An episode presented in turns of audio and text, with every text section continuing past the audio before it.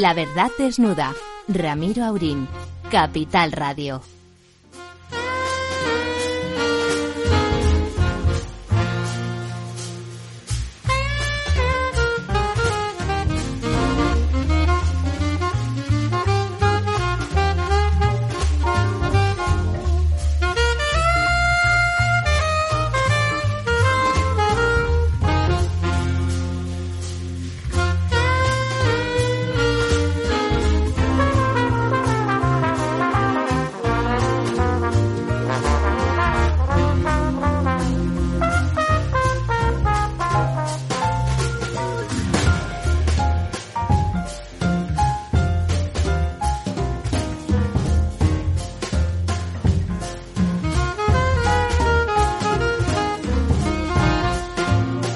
Buenas noches, amigas y amigos. Aquí estamos, aquí estamos.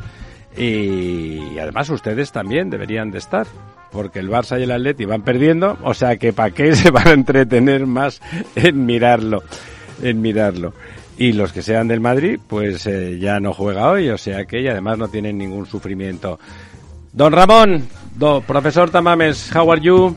Very well, and you? Oh, Espere very- usted, don Ma- No, do- eh, espere un segundito que le pongo el En micrófono. realidad, la contestación correcta es eh, How are you? Very well, Manuel. Very well, Manuel, efectivamente. No esperábamos menos. Don Lorenzo. Muy buenas noches, don Ramiro. Yo también me apunto al Very Well Manuel. y lo prometido es deuda. Repite con nosotros en el equipo titular eh, Doña Almudena Semur. Buenas noches, Ramiro. Buenas noches, Lorenzo. Buenas noches, Ramón. Encantada de estar con vosotros. Bueno, hoy además dentro de un ratito escaso, en 8 o 10 minutos, eh, nos acompañará también don Jesús Sánchez Lambás, ya saben, nuestro jurista de cabecera, porque, bueno, muchas cosas hay que comentar. Eh, a la media, a la media tendremos una una visita vía teléfono, pero muy muy importante. Tenemos a la portavoz de la agrupación de madres de adolescentes y niñas con disforia acelerada. Ya saben lo que significa disforia, además de lo contrario de euforia, que es lo que me comentaba antes don Ramón. Eh, doña Paloma Pulgar para comentar justamente las, eh, bueno, las inconveniencias que la nueva ley trans y desde luego no será porque esa asociación no se preocupe de las personas con disforia eh, que pero pero los inconvenientes y las eh, insensateces que contiene esa ley. También don don Jesús Sánchez Lambás que ya saben se queda con nosotros a hablar de cualquier cosa pero en particular eh, analizará también desde el punto de vista más jurídico eh, es el contenido de esa ley. Y como no puede ser de otra manera, eh, pasadas las 11, porque me temo que el tema de la ley de disforia de género nos, nos llevará a ratito, pero pasadas las 11, don Eugenio Bregolat, eh, ex embajador en China, por mucho tiempo y que ya conocido de nuestros oyentes, pues bueno, nos permitirá, nos permitirá, me señala don Ramón que hasta tres veces ha estado con nosotros. Nos En China, en China de Ah, en embajador. China de embajador. El- nos permitirá comentar, eh, bueno, un, un suceso que aunque ha ocurrido muy lejos, eh, afecta a todo el mundo, a todo el mundo, eh, por la significación que tiene. El que antaño era el hombre que gobernaba China, pero que hoy es seguramente el segundo hombre más poderoso del mundo nominalmente y en la práctica como no se sabe cuándo hasta cuándo va a durar como le dijo una vez al profesor Tamames en presencia de su majestad el rey eh, pues hasta que sea necesario ya saben que eso hablando de dictaduras eh, pues es para toda la vida aunque de momento son 10 años más no que es lo que cada secretariado de estos eh, significa eh, no es menor, no es menor, ya hablaremos, pero no es menor el Cinco. caso. Cinco Ci- años. Cinco años. Cinco años es el secretariado normal. Es la prórroga. sí. Bueno, cinco años teóricos, también antes eh, han cambiado todas las leyes para poderle dar la prueba como si no hubiera bastantes chinos en China para renovar la presidencia, ¿no? No se tra no será no será por eso, pero el tono el tono ha quedado eh, ha quedado claro cuando sacaron de malas maneras al expresidente Hu Jintao eh, del, del salón donde se estaba votando la nueva presidencia de Xi, de Xi, Xi Jinping. Xi Jinping, que siempre se me olvida, Xi Jinping. Pues eh, lo sacaron de las peores maneras, ya saben que esto nunca es casual, escenificando una nueva purga, escenificando la separación y la cancelación de alguna forma de su, del proceder que tuvo en su día como presidente Hu. Bueno, entre tanto antes quería, mientras llega nuestro primer invitado, eh, don Jesús, eh, hoy he escuchado una cosa a la a la ínclita Chiqui, a María Jesús eh, Montero, ministra a la sazón de Hacienda, que, no tiene nada que ver con su profesión, por cierto, eh, decir que estos presupuestos, don Ramón, escuche bien porque esto va por usted, que estos presupuestos son tan importantes y tienen la misma catadura que los pactos de la Moncloa. No tiene ni zorra idea la señora Montero, porque los los pactos de la Moncloa no fueron un proyecto de presupuestos conjuntos, ni mucho menos.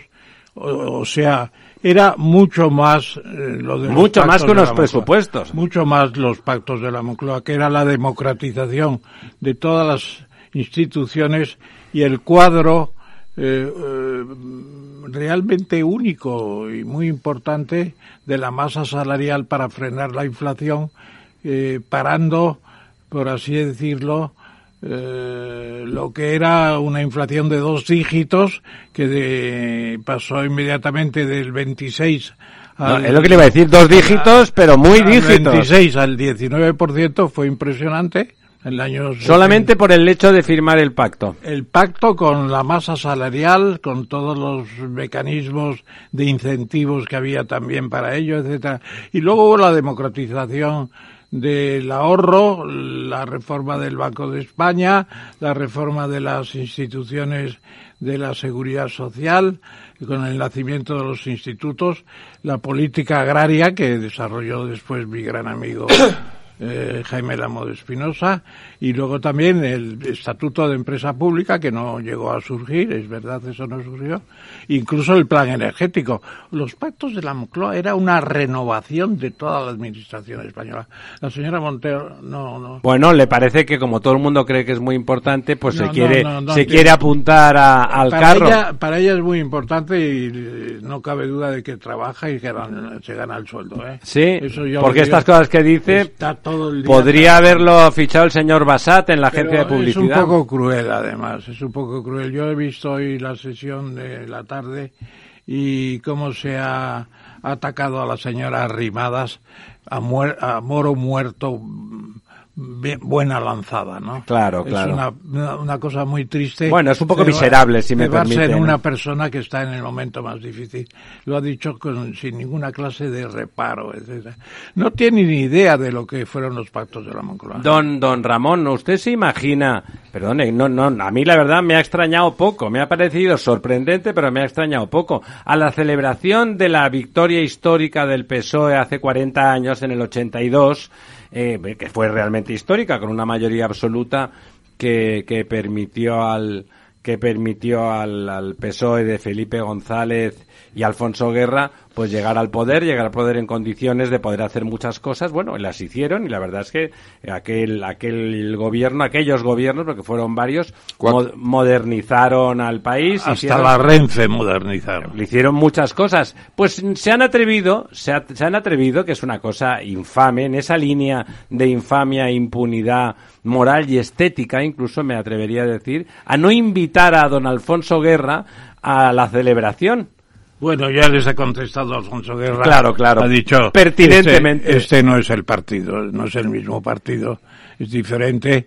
Evidentemente todo el equipo. O a lo mejor no estuve, se ha dicho también con el gracejo que le caracteriza, ¿no? No, no necesariamente porque está la foto en el hotel. Hombre, en el hotel Palace, en la, la foto y muchas más cosas. Y muchas más cosas. ¿Qué le voy a contar a usted? Y, y yo creo que Alfonso Guerra tiene la sencillez de con pocas palabras eh, prácticamente eh, sentenciar un tema y lo ha conseguido porque la mayoría de los varones socialistas no van a ir a Sevilla. O sea que el señor el señor Sánchez se va a encontrar en la soledad y yo creo que Felipe se le puede entrar una una bueno él lo hace unas, por unas anginas ya o... sabe todo el mundo cómo le cae a Felipe el señor Sánchez pero yo creo que por responsabilidad institucional y aquel es verdad que y sí. no y también aquello que decía Pío Baroja la egolatría también eh. don Felipe tiene su dosis sí de claro claro hombre ha sido el presidente más importante de Sí, la democracia sí. española eso tampoco Sí, cabe pero está en una fase duda. muy egolátrica yo creo que eh, tendría debe que ser la edad no don Ramón usted eso sabe Hombre, la edad pesa, él tiene, yo tengo creo que ocho años más que él. Eh, no somos ya de la misma generación, pero creo que está pasando una fase un poco egolátrica. Eh, tendría que criticar más, tendría que criticar más. Eh, este gobierno de Sánchez... ser una voz más autorizada aprovechar su autoridad moral no Tremendo, tremendo. ha dicho usted que tiene 80 años Felipe Sí, yo creo que los cumple, cumplirá este año seguramente. Pues caramba, la verdad es que está bien conservado, hay que No, yo le he visto reconocérselo, ¿eh? un pequeño bajón últimamente. y Claro, todos tenemos bajones. eso Hombre, los años, si realmente tiene 80 años, ese bajón es lo mínimo que cumple- se... Cumple este año la- Pues voy a buscarlo. Bueno, eh, ahí, eh, hoy, digamos, la actividad de doña, de doña Almudena, que ya saben, nos va a traer, nos va a traer los temas sobre 80 de- cumple. del feminismo. Bueno, no, ¿Cuándo no, cumple no 80? cumple, ya los ha cumplido. Ya los ha 5 de marzo de 1942. O sea que eh, tiene nació y, 80 por lo años, tanto, pues la verdad, vamos a ser francos, 86 tiene un aspecto meses. impecable.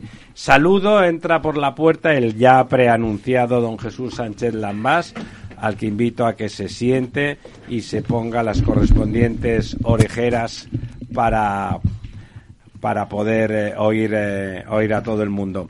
Decíamos que como doña Almudena está, bueno, eh, digamos, tenemos el, el tema de la disforia de género, en principio está, mm, está el tema centrado, su actividad de hoy centrado en eso. ¿Hay alguna otra cosa de la semana que le hubiera gustado comentar y que ya comentaremos otro día? Sí, bueno, lo, lo podemos comentar la semana que viene.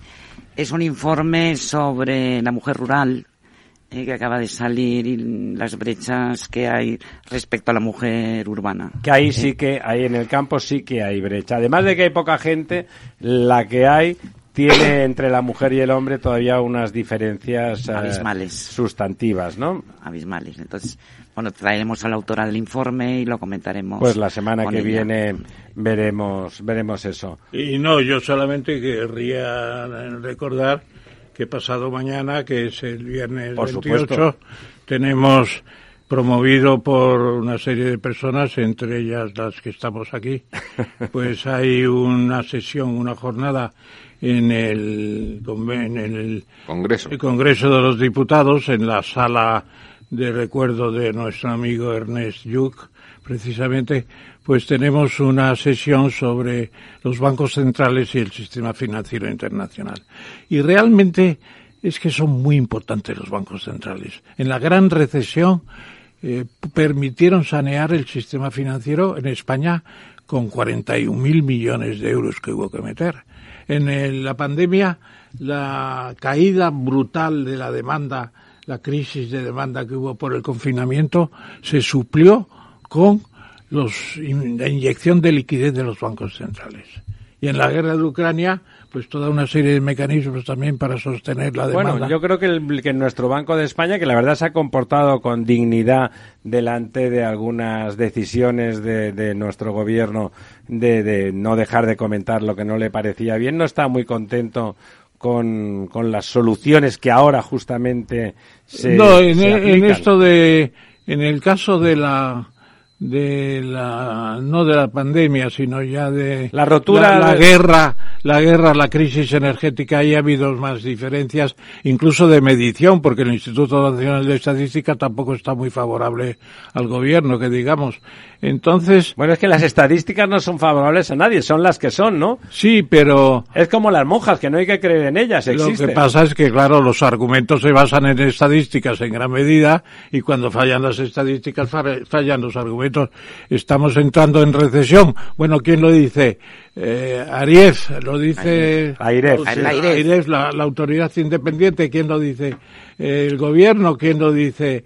Funcas, ¿quién lo dice? El INE. Bueno, pues eh, ahí está el problema estadístico. Lo dicen todos menos el gobierno. Pero menos el gobierno, no todos. Pero yo no creo que vayamos a entrar en recesión, fíjese. Eh, una cosa es bajar el nivel de actividad que es eh, estancamiento con inflación, esta inflación que es lo que tenemos, y otra cosa es dos trimestres seguidos tener crecimiento negativo de la renta, que yo creo que eso no va a suceder, porque yo, yo noto que hay eh, una cierta alegría en el ambiente, por lo menos en las grandes ciudades, Habla usted de Madrid. Cuando dice grandes ah, ciudades, está usted refiriendo a Madrid. tiene mucha fuerza. Barcelona también. Barcelona no está hundida, ni mucho menos tampoco. Bueno, bueno, bueno. hombre, no... es Madrid, pero... No, no, no es Madrid, no. Barcelona iba, siempre ha ido como un tiro y, ahora no lo va con los gobernantes que tiene allí cerca, los, lo que llamaba Lefebvre el poder próximo, son la señora Colau y los independentistas y por lo tanto eh, está con un problema. Estaba el lunes vacía, eh, está, está con un problema. Don Jesús, usted además de, le tenemos aquí para que comente el primero lo que le dé la gana, por supuesto, pero lo segundo tenemos la ley de disforia de género y de China. De China sabe usted más de lo que se le supone, como usted siempre pone cara de que no sabe nada, pero es mentira. Usted tiene negocios con los chinos, tiene alguna en sus en esos consejos de administración en los que secretea pues eh, bueno, te trata usted con ejecutivos de muy alto nivel. ¿Usted cree, antes de hablar de la cosa política cuando venga el señor Bregolat, eh, ¿usted cree que realmente hay un problema de potencial crisis económica en China, de burbuja inmobiliaria y que eso puede afectar al resto de la economía o del aparato productivo chino? Yo creo que sí. Buenas noches, ante todo, muchas gracias. Eh, hay una severa crisis inmobiliaria hay, un momento en que las clases medias, unas ciertas clases medias o algo parecido a lo que llamamos... ¿Cuántos millones de habitantes? grosso modo. Grosso modo, afectados por pagos de viviendas que no reciben, puede haber más de 100 millones de personas, de familias. Y eso, es mucho, incluso en China. Incluso en China. afecta sobre todo a zonas urbanas lo que ocurre claro, la burbuja inmobiliaria siempre es en zonas urbanas. Lo que ocurre en el campo en China, eso se controla por otras vías, pero... Como, eh, como lo de Las Vegas, lo que ocurre en el campo en China se, queda, en el campo. Queda en el campo y, nunca nos enteramos, además, eh, o no nos enteramos en gran medida, y ocurren algunas veces cosas importantes. Eh, pero hay una sensación de, de, crisis, de restricción, la gente no gasta, de miedo, las, el temor que se ha convertido en terror a los encierros drásticos, brutales, absolutos. Que siguen, ¿no? que, con el, Y que, la, doctrina es aplicarlos a rajatabla. Es como aquello que explicaba don Ramón en mi infancia, cuando decía que los, los quinquenios rusos que se producían cañones o mantequilla. y no se demandaba mantequilla, pero era el, quinquenio de hacer mantequilla y había mantequilla por todas partes. Y allí se aplica una planificación, probablemente esas magnitudes de 1.600 millones, que probablemente serán más, allí el censo no es como los censos europeos, pues eh, requieran medidas muy drásticas y muy, y muy verticales para que, para que pueda funcionar. Un, pero ¿no, ¿no le parece, usted que conoce un poco es el territorio, es verdad, es decir, eso solo se entiende por un pavor a que el sistema sanitario no tenga respuesta a un posible contagio sistemático, ¿no? Digamos, aquí, pasado el momento puntual, digamos, el sistema sanitario puede asumir una serie de contagios de, de una enfermedad que, lógicamente, por, porque ya hay cierta inmunidad, va a menos, pero sigue presente y no pasa nada. ¿Ellos tienen miedo a que hubiera una mortandad? Pero, pero usted ha definido el punto clave. El Partido Comunista ha identificado un riesgo sistémico, más que sistemático. Un riesgo sistémico con respecto a una pandemia y ellos, claro, puedes aislar una región autónoma, puedes aislar una provincia, un municipio, bueno, eso en Europa se puede hacer con relativa facilidad. O, Shanghái entero. Pero claro, mm, si tú si, se te pone mal a una provincia en China son 200 millones, ¿no? no hay forma de pararlo. Y ese es el riesgo, un riesgo a un a un patógeno sistémico. De todas formas, yo creo que ya han empezado ellos a reconocer eh, que se han pasado de frenada, ¿no? En la manera en que han tratado el sí, virus. ¿por qué dice que lo, están reconociendo? Bueno, porque ya empieza a haber voces un tanto disonantes en cuanto a que quizá han tomado medidas excesivamente drásticas. Que ¿Gente que no ha entrado en la cárcel inmediatamente? No, gente, quiero decir, periodistas del régimen, ¿no? Del China Today, periódicos un poco muy afines al, al sistema, ¿no? Que de alguna forma son los voceros, ¿no?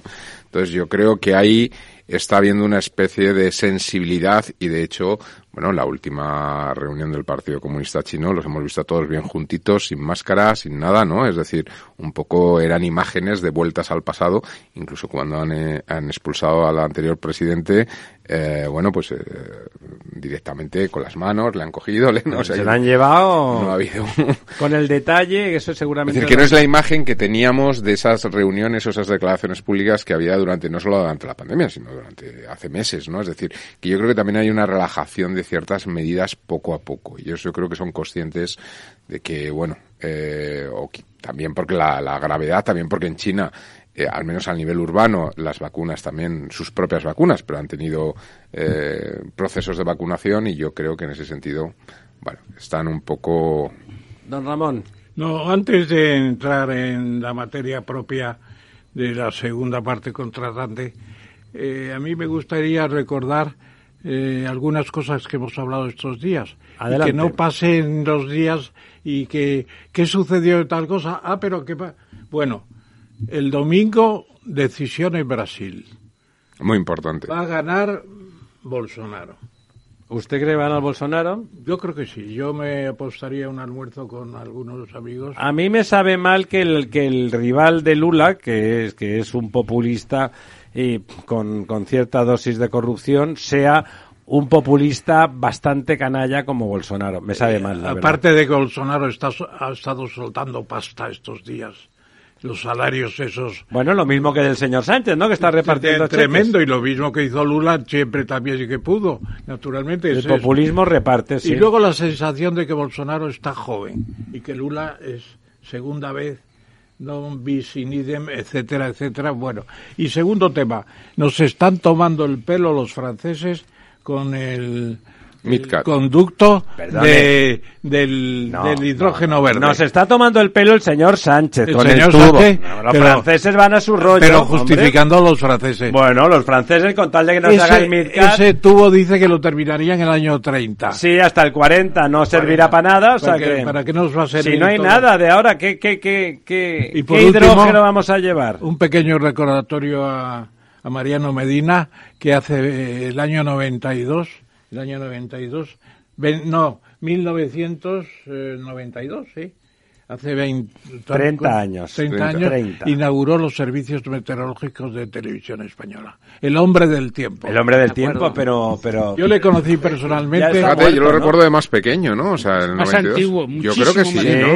Yo creo pues que el año 92 se celebra eh, la muerte, quizá. Es un error. No, fue en 1956. Claro, Si yo era un crío ya veía a Mariano Medina, efectivamente. Lo que pasa es que 1922 fue el año de nacimiento de... De la MT, de la... De, Medina, ¿no? De Medina. Ah, de Medina, No.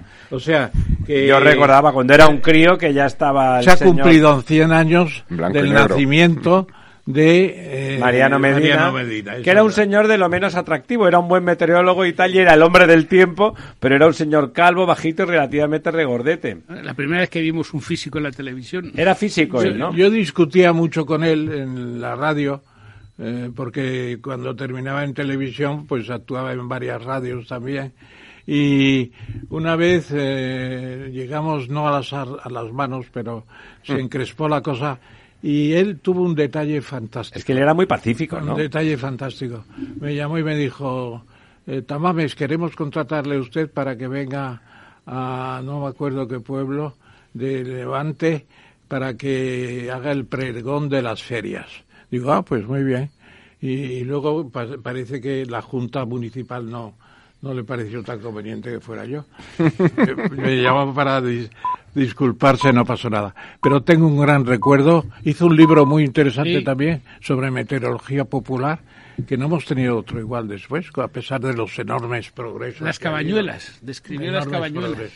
Bueno, pues que buen recuerdo del hombre del tiempo, Mariano Medina. Volvemos, volvemos en un minuto y volvemos ya con doña Paloma Pulgar. Escucha cada jueves, a partir de las 11 de la noche, en Líderes Globales, las entrevistas que Raúl Castro nos trae desde Florida. Personas inspiradoras de habla hispana que han destacado en sus actividades más allá de nuestras fronteras y que nos dejan sus enseñanzas y aprendizajes desde el punto de vista más personal. Líderes Globales, con Raúl Castro, en Capital Radio.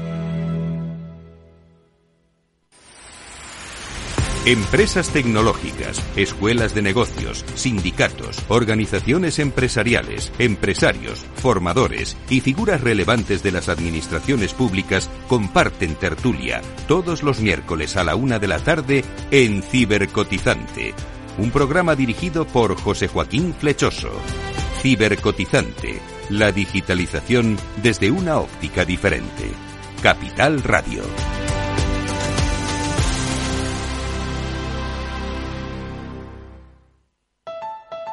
Escucha cada jueves, a partir de las 11 de la noche, en Líderes Globales, las entrevistas que Raúl Castro nos trae desde Florida.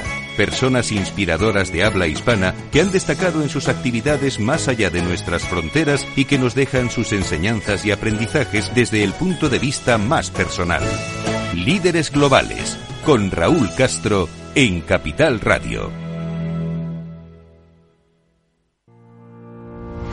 Los miércoles a la una y media de la tarde en Capital Radio, Gestión del Talento. El escaparate de la formación para el empleo. Expertos formadores, agentes sociales y representantes de la Administración se dan cita en este espacio para impulsar el valor de la formación y el talento. Un espacio de Fundae, la Fundación Estatal de Formación para el Empleo, dirigido por José Joaquín Flechoso.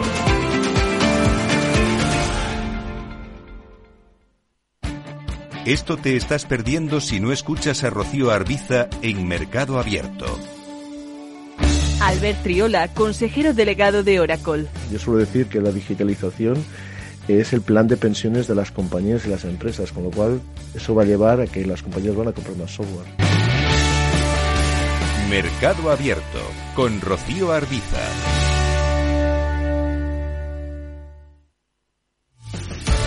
Muy buenas, mi nombre es Sergio Fernández y estoy aquí para invitarte al primer programa de criptomonedas de la radio española. ¿Quieres saber qué es un Bitcoin? ¿Qué es esto de Cardano, Solana, Ethereum? Todo esto te lo vamos a contar en Cripto Capital de lunes a jueves de aquí en Capital Radio.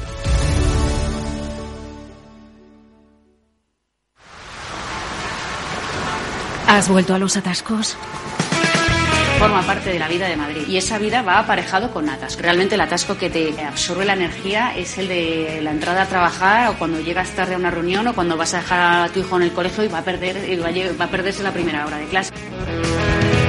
Cuando vengas a Madrid, chulona mí. Reconduce tus números. Voy a ser temperatriz de lavapiés. Desatasca tus inversiones. Y alfombrarte con claveles la gran vía. Recalibra tus cuentas. Bañarte con vinillo de Jerez. Que no se atasque tu economía. Sintoniza Capital Radio. No me gusta el mundo atascado.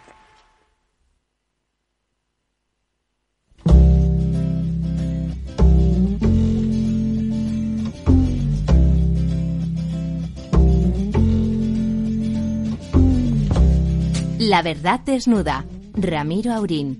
Capital Radio. Holly came from Miami, FLA. Hitchhiked away across USA. Plucked her eyebrows on the way, shaved her legs, and then he was a she. She says, Hey babe, take a walk on the wild side. Said, Hey honey, take a walk on the wild side.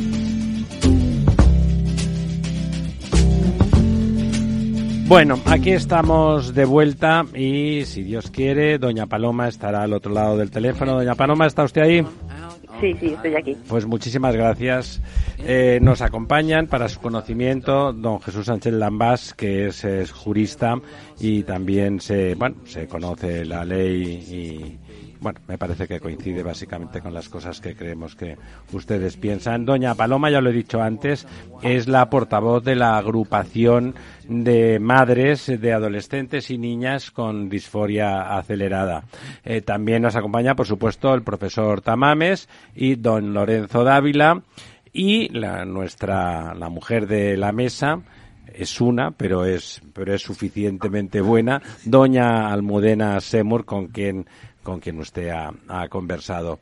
Bueno, antes quizá la, primera pregunta, ponía la canción esta de, de solo por el título, porque lo demás no tiene nada que ver, lo del lado peligroso del camino. Esta ley, esta ley en lugar de permitir, entiendo, y eso es verdad, yo tengo algún amigo, algún amigo trans que está que está perfectamente asumiendo lo que lo que es. Y en cambio si pudiera me, la, me han comentado. Algunas veces eh, no hubiera no se hubiese operado a pesar de que seguir teniendo su misma condición no pues justamente eh, en, la, en esa infancia, en esa adolescencia, esta ley impide que los padres y madres intenten comprender y hasta qué punto eh, personas que son pues muy jóvenes y que por lo tanto yo diría incluso no sé lo que pensarán los meapilas pero los adolescentes normales no nunca hemos tenido la identidad de, de, género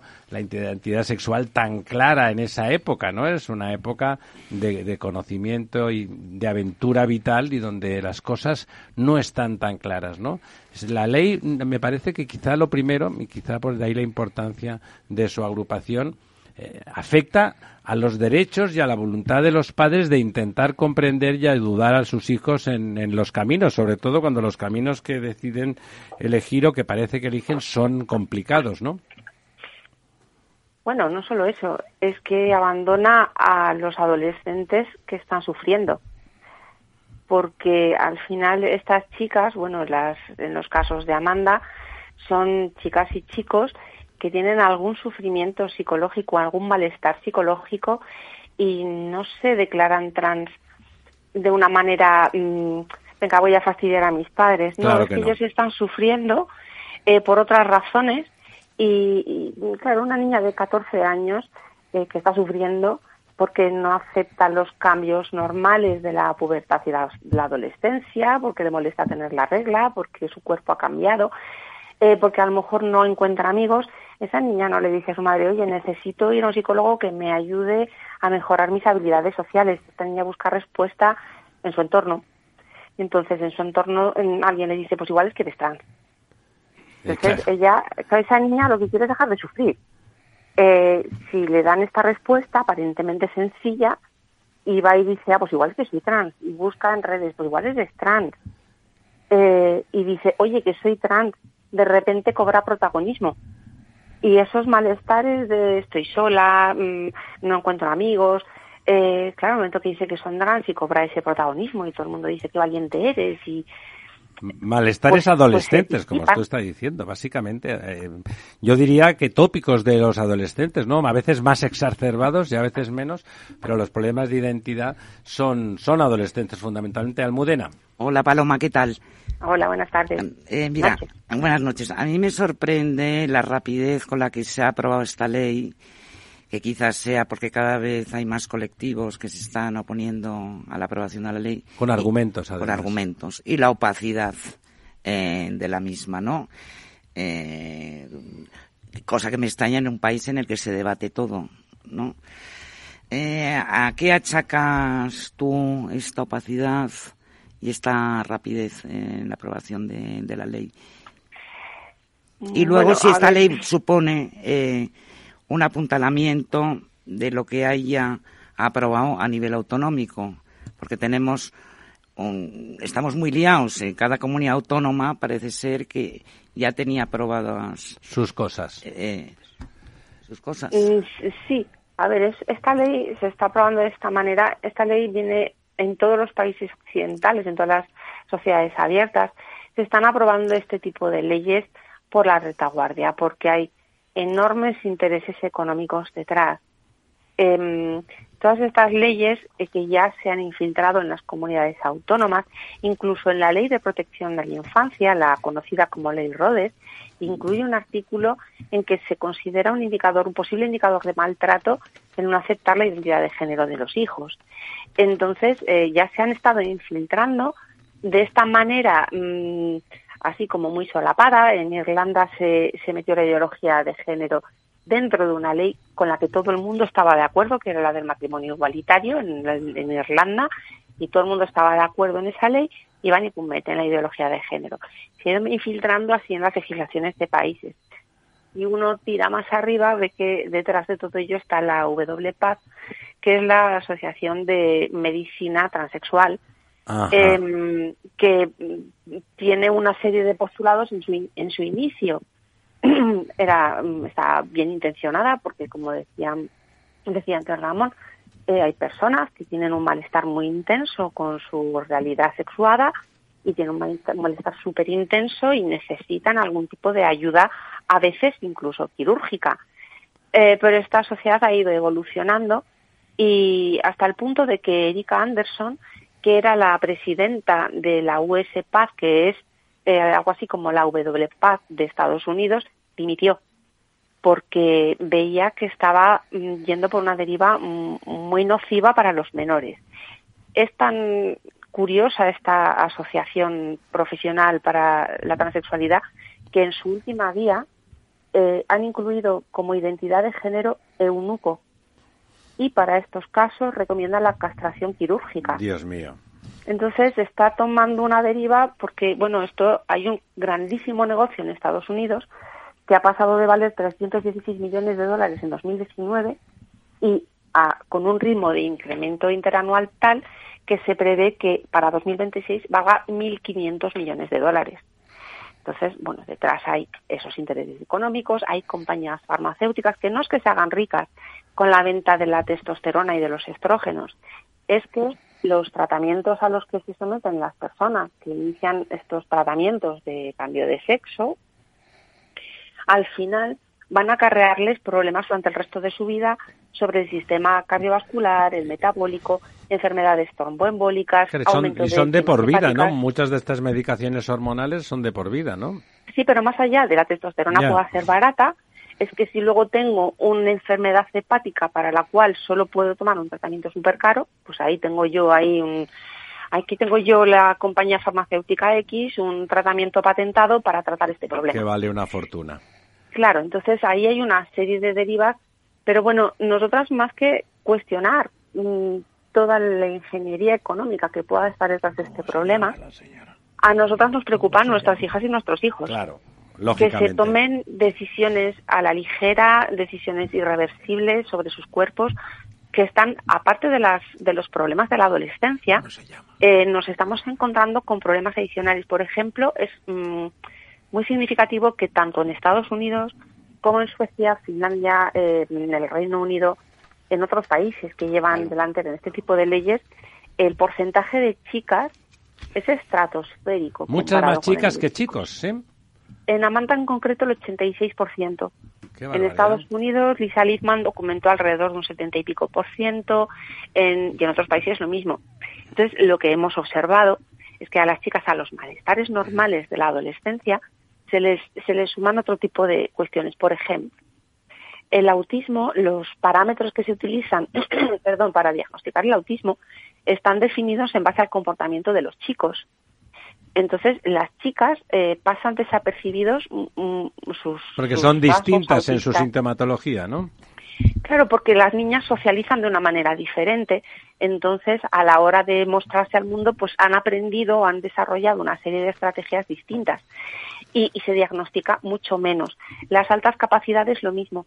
Se infradetectan en niñas eh, las altas capacidades porque está el tópico de que son muy trabajadoras y están infradetectadas y en cambio las altas capacidades muchas veces producen dificultades de encaje social. Eh, se dan casos de niñas que han sufrido abusos sexuales y que nadie sabía que había sufrido abusos sexuales de esa niña y cuando los padres preocupados le acompañan a un psicólogo a que averigüe por qué está sufriendo su hija, salta a la luz que esa niña ha sufrido abusos sexuales, ha sido ha sufrido bullying. por el estilo.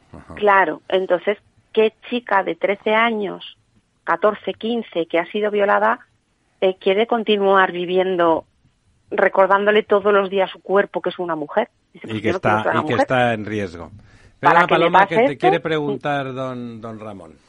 Eh, hola Paloma, buenas noches. Hola. Mira, ahí no sé si has leído un, un comentario que había hoy en el mundo de un escritor que se firma Hughes, con H inicial, con nombre anglosajón, y habla de, de los sexos en una forma eh, que no es tan frecuente, aunque yo creo que cuando se escarba un poco eh, aparece con mayor frecuencia esa situación. Es decir, la frontera a veces, sobre todo en el sentimiento, puede estar en un porcentaje por el lado femenino o masculino, por así decirlo.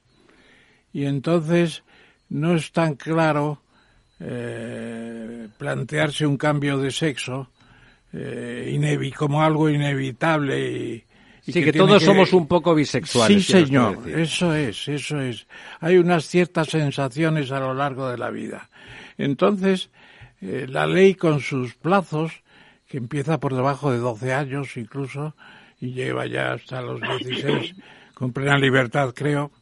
Entonces, eh, no va a ser el origen del nacimiento de centros de asesoramiento sexual que vayan a ir estimulando a los más dudosos al principio y luego a los que duden menos para que dejen de ser varones o hembras como nacieron y cambien en función de las posibilidades que habrá ahora de clínicas que se van a crear. Que costarán dinero, como que costarán dinerito, de gente que hará promoción muy claramente en pro del cambio de sexo para crear el confusionismo ese que se está y un mercado don en cierto modo. Claro el, el, colectivo LGTBI que obedece a unas necesidades y que es respetable en principio me parece pues no puede ampliarse a otras muchas variedades, situaciones en función de asesoramientos, de clínicas de seguimiento,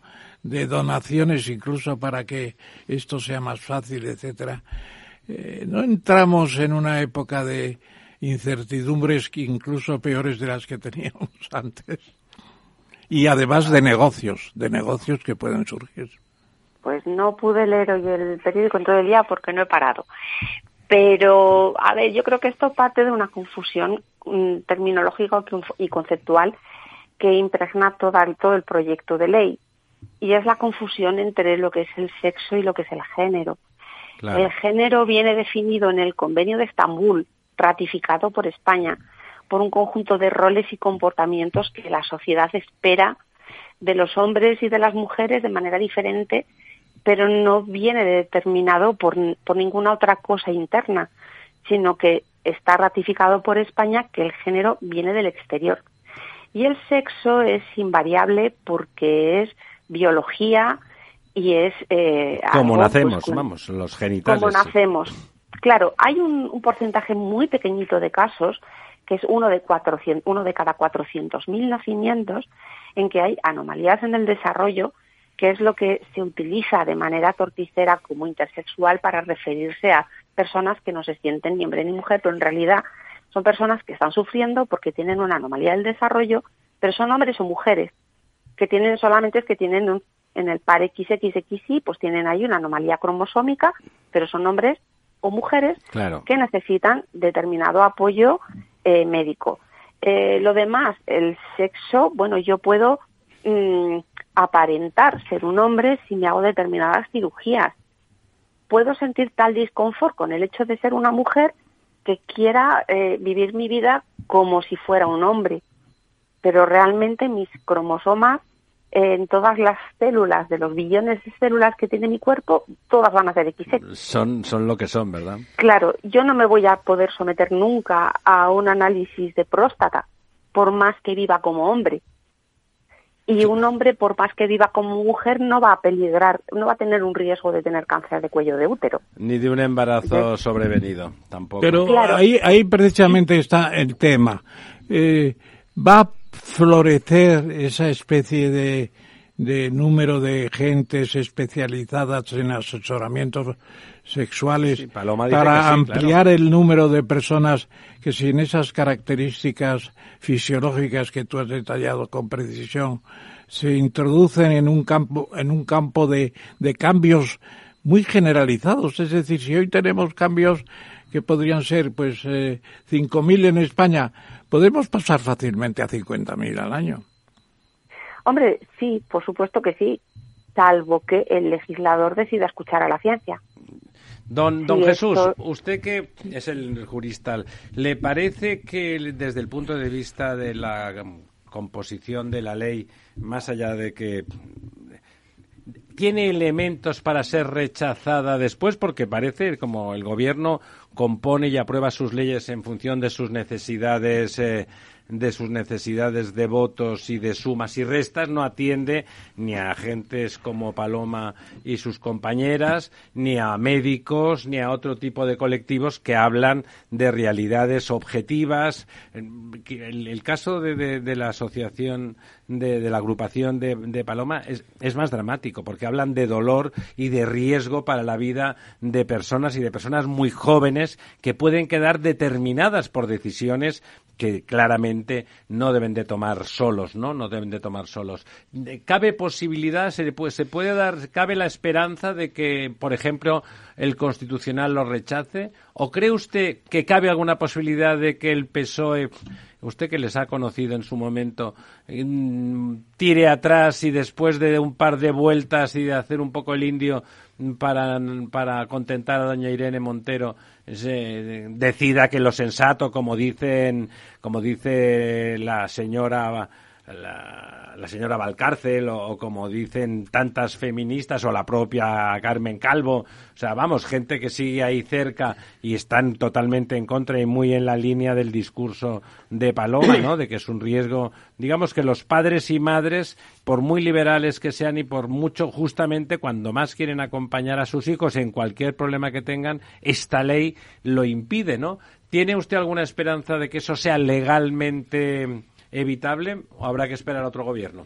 Bueno, en primer, en primer lugar, es que no solamente eh, hace daño a los adolescentes, es que a las propias personas que necesitan este tipo de acompañamiento porque sufren tanto en su cuerpo que necesitan transformarlo. Sí, los que realmente lo eh, necesitan. Lo realmente, sí, las personas, eh, la disforia de género clásica, que ahora se llama incongruencia de género, que hemos conocido siempre, hasta estas personas quedan desprotegidas porque estos cambios tan cruentos sobre el cuerpo de una persona eh, necesitan un acompañamiento psicológico y la ley contempla que eso es voluntario. ¿Vale? Que eso, bueno, si quieren que lo tengan. Eh, fe en que esta ley, bueno, realmente es que la propia, propia forma de tramitación de esta ley es muy extraña, porque eh, nosotras no somos juristas, ninguna de las madres de Amanda, bueno, hay algunas, pero no están en este campo, eh, y claro, hasta donde nos da sabemos, este procedimiento de aprobación de ley se ha utilizado muy rara vez en democracia y solo para leyes en las que había un consenso prácticamente unánime. Entonces, la tramitación por la vía de urgencia con competencia legislativa plena de la mesa de la comisión nos parecía un procedimiento muy inusual cuando se trata de una ley que toca leyes orgánicas y que toca eh, incluso algunos de los derechos recogidos en la Constitución. Don Jesús, usted que es el jurista. decir, la aproximación desde el derecho a, este, a esta cuestión es, en primer lugar, la de respeto y de eh, comprensión y sensibilidad hacia un problema de fondo. Hay personas que las cuestiones de sexo, como muy bien ha dicho Paloma, que no de género, las cuestiones de sexo eh, les plantean distintos tipos de problemas, este y otros que no están aquí y que no son objeto de análisis. Por lo tanto, eso es una realidad social a la que hay que contemplar siempre con todas las eh, consideraciones, valoraciones, prudencia y respeto, especialmente respeto. Y voluntad de protección. Para generarles la mayor, al final, una sociedad lo que quiere es la felicidad de su sociedad. Esa, esa idea decimonónica no, no debería de cambiar debe de preocuparte. Que todo esto ya existía, pues existe desde, desde que el mundo es mundo, pero que indudablemente hoy se ha exacerbado y que existe un régimen de libertades que permiten, además, régimen de libertades y, como decía Ortega, unos usos jurídicos, unos usos sociales con trascendencia legal que permiten contemplar todo esto. Sobre lo que usted preguntaba, eh, y la patología en la tramitación del procedimiento es obvia, Paloma lo ha calificado adecuadamente, se ha utilizado un procedimiento, y no digo que inédito, pero muy, muy inusual, lo que se llama el derecho. Muy impropio, podríamos decir. Lo que se llama el derecho parlamentario, los dictámenes del Consejo de Estado, los dictámenes de los órganos consultivos, y probablemente aquí las opiniones de las reales academias de medicina eh, en todas sus y de, y de psicología, si entendemos que no es exactamente la psicología medicina. Pero no ha habido eh, un debate social profundo y serio. ¿Qué ocurre? Y, Paloma también lo ha explicado muy bien. Vivimos una ola que no afecta solamente a esta cuestión, afecta también al sistema financiero o, al, o a la sostenibilidad. Son modas ya se nos murió el pobre Jorge Lozano, que era el gran semiólogo español, pero la moda esa cuestión metafísica afecta tanto a la construcción social que ahora vivimos la moda sobre esta cuestión. Pero a mí me sorprende mucho porque legislación de esto, eh, si la ordenáramos y la clasificáramos, nos daba para unas cuantas páginas. La ley del 2003, la ley del 2004, la ley de la Comunidad de Madrid de 2016 por cierto, vigente. La ley del 2007, la reforma del Partido Socialista eh, de, la ley también en el 2017. No estamos. Que, no estamos en el desierto legislativo. No, estamos aterrizando en esta situación ahora de nuevo. Es verdad que esta norma eh, entraña un salto eh, mucho más allá. En algunas cosas sí, en otras es una regresión que va a perjudicar enormemente, creo, a personas que tienen este tipo, no me atrevo a decir patología, porque eso también las convierte en enfermas, pero personas que tienen problemas y que necesitan, que necesitan, bueno, bueno, ayuda. Pero vamos a ver, porque tú estás hablando de las diferentes leyes, de las diferentes posibilidades, pero date cuenta de lo que tenemos ahora adelante. La sexta vez que el Partido Socialista pide ampliación de plazo para presentar nuevas enmiendas. Sexta vez. Bueno, que se concedió de momento nos alegramos mucho. Sí, pero que un gobierno presente una ley con dos posiciones diferentes ya es raro. Que luego de esas dos posiciones una se escaquee y quiera presentar nuevas enmiendas. ¿Por qué esa diferencia entre el Partido Socialista y Podemos? Pues evidente, porque por el Partido Socialista hay gente que piensa lo que estamos diciendo aquí y en Podemos no. No, no, pero es que tiene que decirlo más claramente, no lo ha dicho claramente. Claro, claro, porque no quiere pelearse con Lo que quiere es que la expresión autodeterminación sexual pues quede más soterrada, porque es una pero si emplean la expresión autodeterminación, es que emplean la autodeterminación de género. Y es que eso, pero permíteme que termine, permíteme que termine. Sencillamente, el gobierno está dividido. No sabemos en qué está dividido porque una parte del gobierno ha entrado seis veces en el tema y no ha resuelto su posición definitiva. Y luego, además, tenemos la idea de que el Partido Socialista quiere tener un perfil más bajo en esta materia, menos eh, entrada en lo más duro de la ley, etcétera, etcétera. Están invocando hasta Cerolo, San Cerolo, pues ¿por qué? Porque ¿Qué, tiene que ver? es un señor que era homosexual y no tiene nada que ver que dicen que Cerolo no habría aprobado esta ley. Pues claro que no. Yo tengo montones de amigos homosexuales que les parece una barbaridad. Lo que, pretendo es que me, expliquen por qué no habría aprobado Cerolo y qué quiere el Partido Socialista. No sé lo que hubiese hecho Cerolo, pero lo que ¿Qué quiere el Partido Socialista? ¿Le da miedo ser tan, tan sexualista? Le da miedo, le da miedo. ¿De socialista? Porque si lo que decía el maestro Aurín razonablemente sobre si esto se podría revocar, las grandes debilidades, curiosamente, vienen por el 147 y 148 de la Constitución, problemas serios sobre el título competencial, porque aquí hay una competencia en las comunidades autónomas. Otra cosa que a mí me parezca un disparate. Eh, que en cuestiones de esta naturaleza las comunidades autónomas legislen. Me parece muy bien, tienen la competencia en sanidad. Esto es una cuestión sanitaria. Yo sigo diciendo que no es una enfermedad, pero es una cuestión sanitaria que debe de, moverse más en el ámbito de la salud y en el ámbito técnico de lo que los médicos prescriben, de lo que los psiquiatras creen y de los psicólogos que pueden realizar esas, esos procedimientos conductuales. Pero aquí hay un problema, don Ramón. Una de las exclusiones viene por el título competencial. Se han dado cuenta y han tenido un informe que les ha dicho que no tenían esas competencias y que con eso sí están abocados a un revolcón muy severo en el Tribunal Constitucional.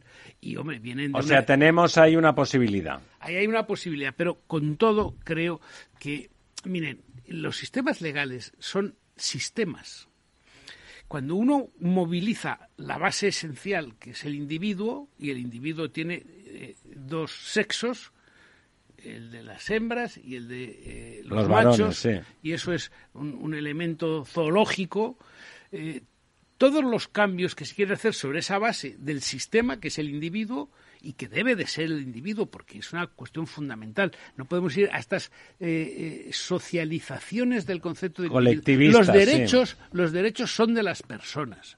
Por lo menos en nuestra sociedad. por lo menos en esta sociedad occidental eso ha costado río de sangre lograrlo, pero bueno, se ha consolidado y no hablamos de territorios, no hablamos de eh, grupos sociales, no es de hablar de personas. No es por casualidad, don Jesús, quién es el promotor, que es quien menos de quien menos eh, respeto tiene por esos derechos individuales. Don Lorenzo quería preguntarle a Paloma. Hola, buenas noches, eh, Paloma.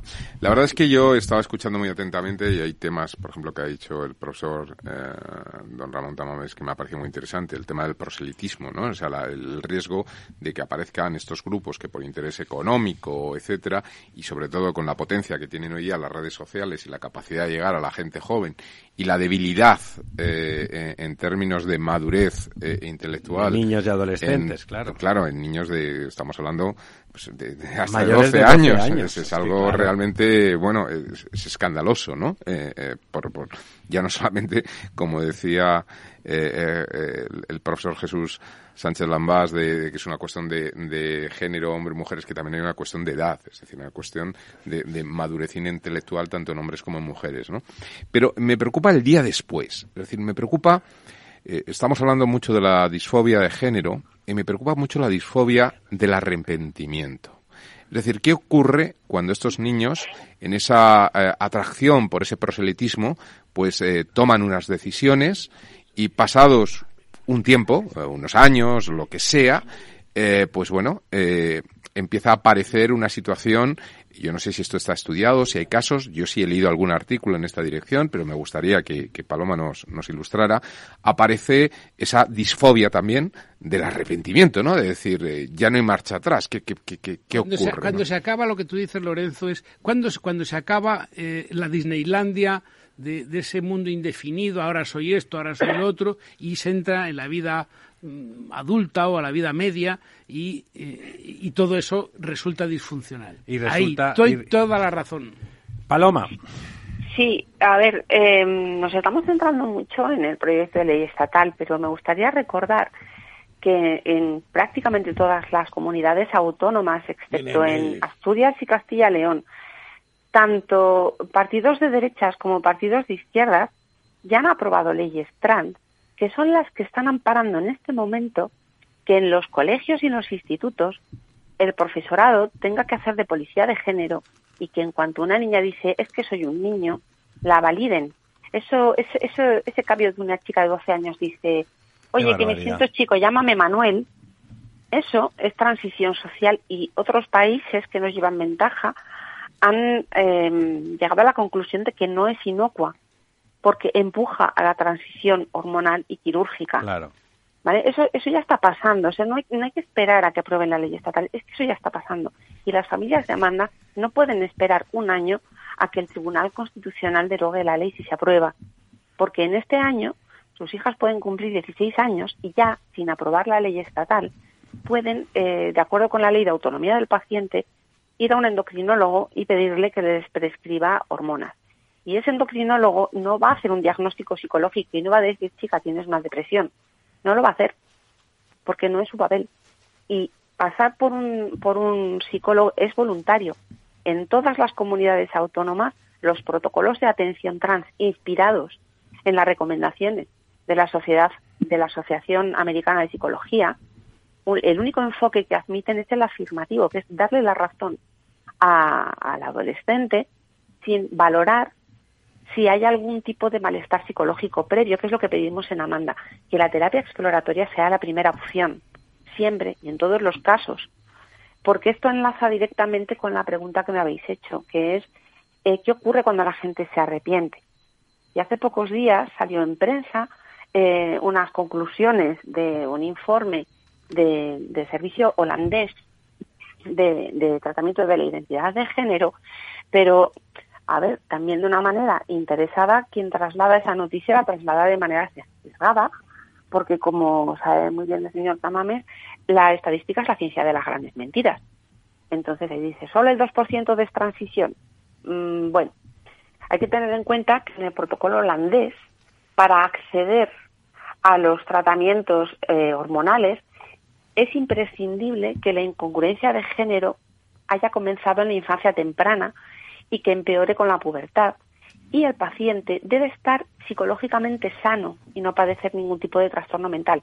No estoy diciendo que la transexualidad sea un problema mental. No, no, pero que puede provocarlos, puede provocarlos. No, tampoco.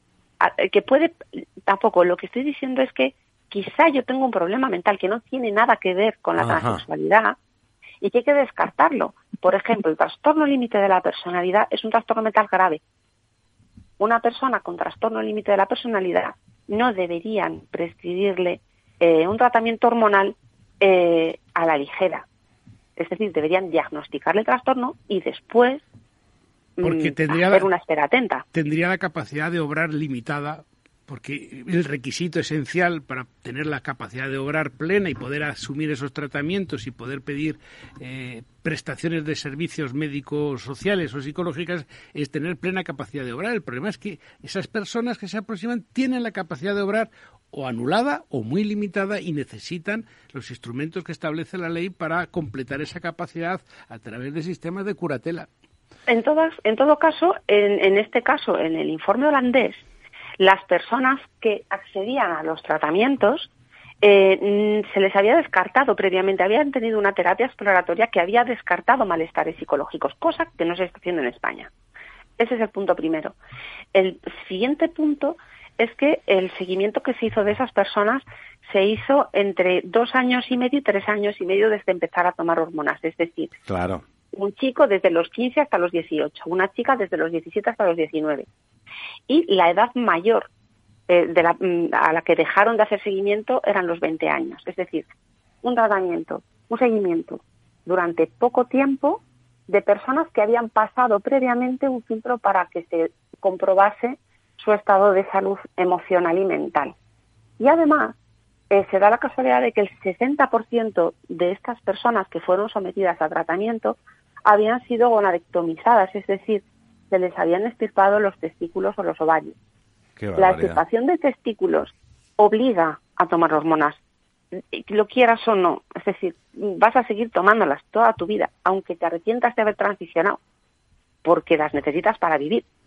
Entonces, es un estudio que realmente habría que hacer una lectura más profunda para poder extraer conclusiones de por qué solo el 2%. Hombre, es que si me quitas los ovarios, pues ¿cómo puedo, volver atrás? ¿no? Claro, claro. No, no es cómo puedo volver atrás, es que no puedo dejar de tomar hormonas. Claro, claro que sigo tomando hormonas, hasta que no lo sé. Oye, Paloma, Paloma, ¿y tú no tienes la sensación que mucha gente que examina el problema y le dedica un tiempo, una atención determinada, pero no se especializa eh, hasta el punto de conocer todos los recovecos, dirá, están abriendo la caja de Pandora.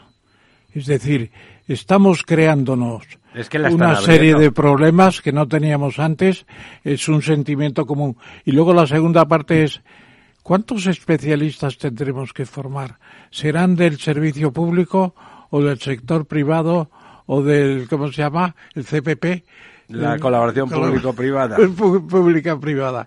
Pues no lo eh, sé, porque está ahora mismo los psicólogos la única opción que pueden eh, de abordaje que tienen es el protocolo afirmativo, dar la razón. Eh, la ley, otro de los efectos que tiene es que no contempla estos casos de destransiciones, es decir, la gente que se arrepiente. Eh, hay mm, cientos, miles de casos en el mundo de personas que se arrepienten, pero se les acosa y se les silencia. En España tenemos varios casos eh, que son muy reacios a hablar con la prensa porque cada vez que hablan se les acosa, se les dice tú no eres de verdad. Claro, una chica que se ha sometido a una doble mastectomía, a una histerectomía total y que tiene 26 años. Por favor. Y que de repente se da cuenta, porque el, arrepentimiento llega alrededor de entre 5 y 7 años después de comenzar los tratamientos. Y esas personas se dan cuenta porque siguen sufriendo. Quiere decir, no, no ha solucionado nada en la transición. claro, claro. Yo tenía una depresión. Me dicen, si transiciono vas a ser feliz transiciono y no resuelvo mi depresión, entonces tengo dos problemas. Mi depresión sin tratar y además he destrozado mi cuerpo y los tratamientos es que no son reversibles. Es que la sensibilidad, aunque me pongan implantes de silicona, no voy a volver a tener sensibilidad en mis pechos, nunca.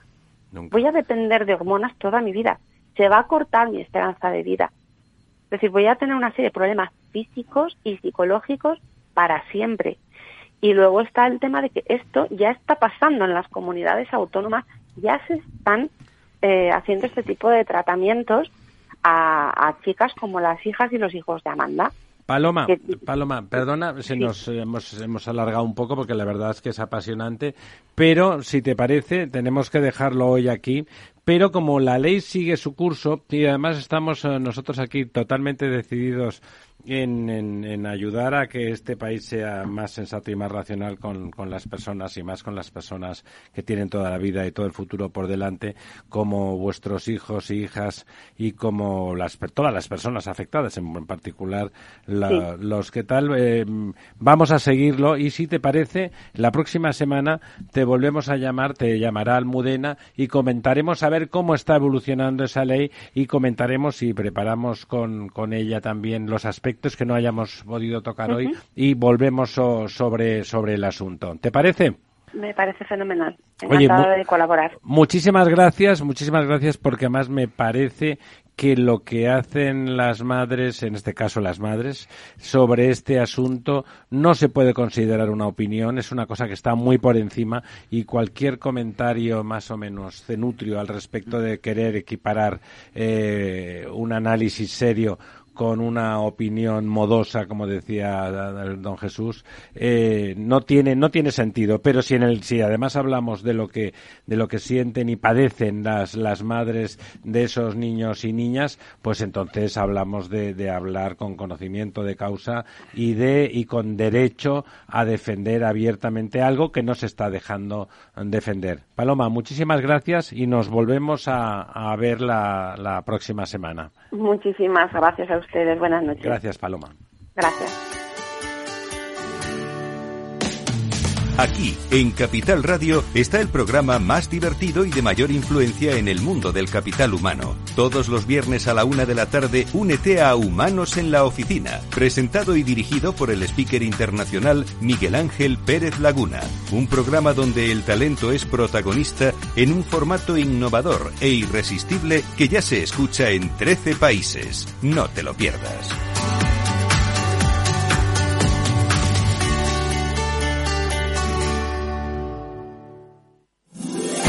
Todos los lunes a las 12, en directo en Capital Radio, la actualidad de personas y empresas en el Foro de los Recursos Humanos, primer espacio en la radio y en Internet dedicado a la gestión de personas y directivos en nuestro país. Pero más que nunca nos toca hablar de aspectos humanos. Voces acreditadas, profesionales del sector, empresas destacadas, empleados, líderes, todo sobre los recursos humanos. Un año más estamos con todos ustedes eh, en este espacio único en la radio y en nuestros contenidos dedicados a la diversidad. En la radio siempre en directo desde hace 18 años. Antena de Oro 2020. El Foro de los Recursos Humanos. Los lunes a las 12. Con Francisco García Cabello.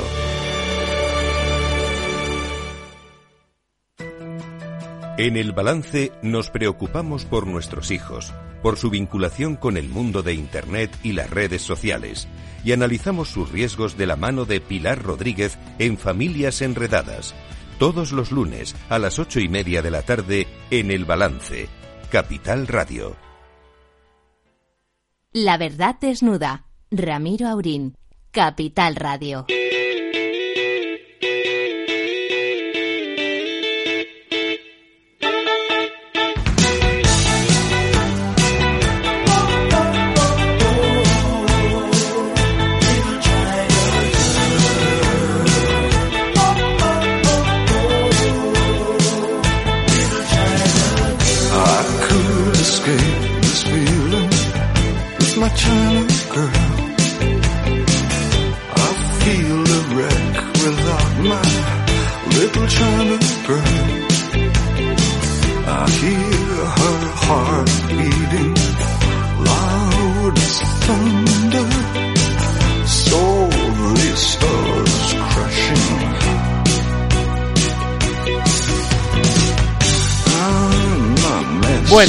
Estamos con China Girl, China Girl, la chica china. Eh, don Eugenio, ¿está usted ahí? Sí, hola, buenas noches. Muy buenas noches, nuestro embajador en China. Eh, ¿Eran guapas las chicas chinas ahí donde cuando estaba usted por allí? ¿Había muchas bellezas orientales? Eh, bueno, en China sí, hay chicas, hay chicas muy guapas en China, sin duda. Sin duda. Nosotros las apreciamos bien, los, los occidentales, tenemos la sensibilidad con la belleza china.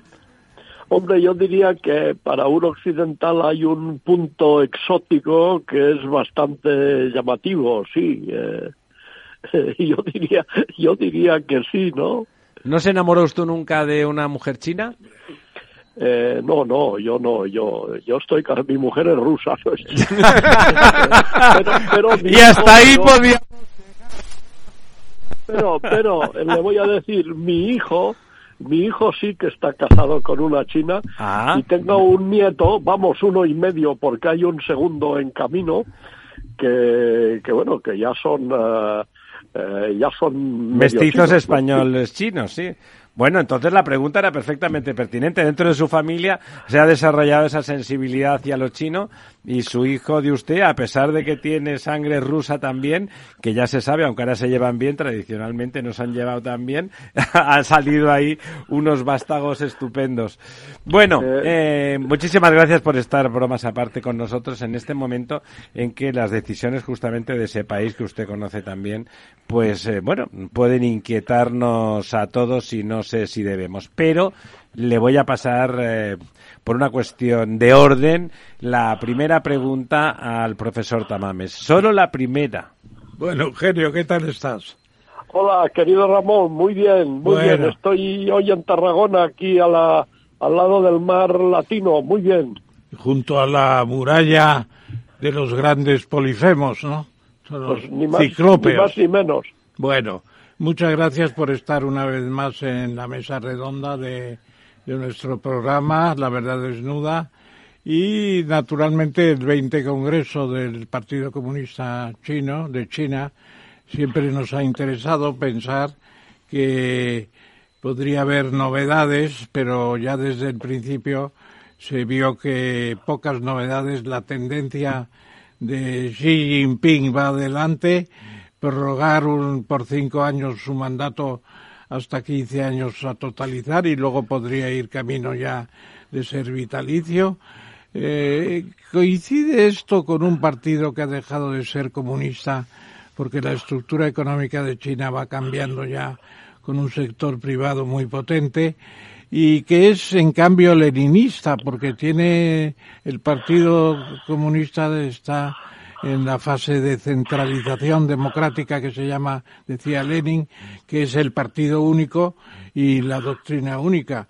Naturalmente todo esto significa que aquella NEP que inventó Deng Xiaoping de ir liberalizando para avanzar, pues se ha convertido en una NEP permanente, en un sector privado amplio.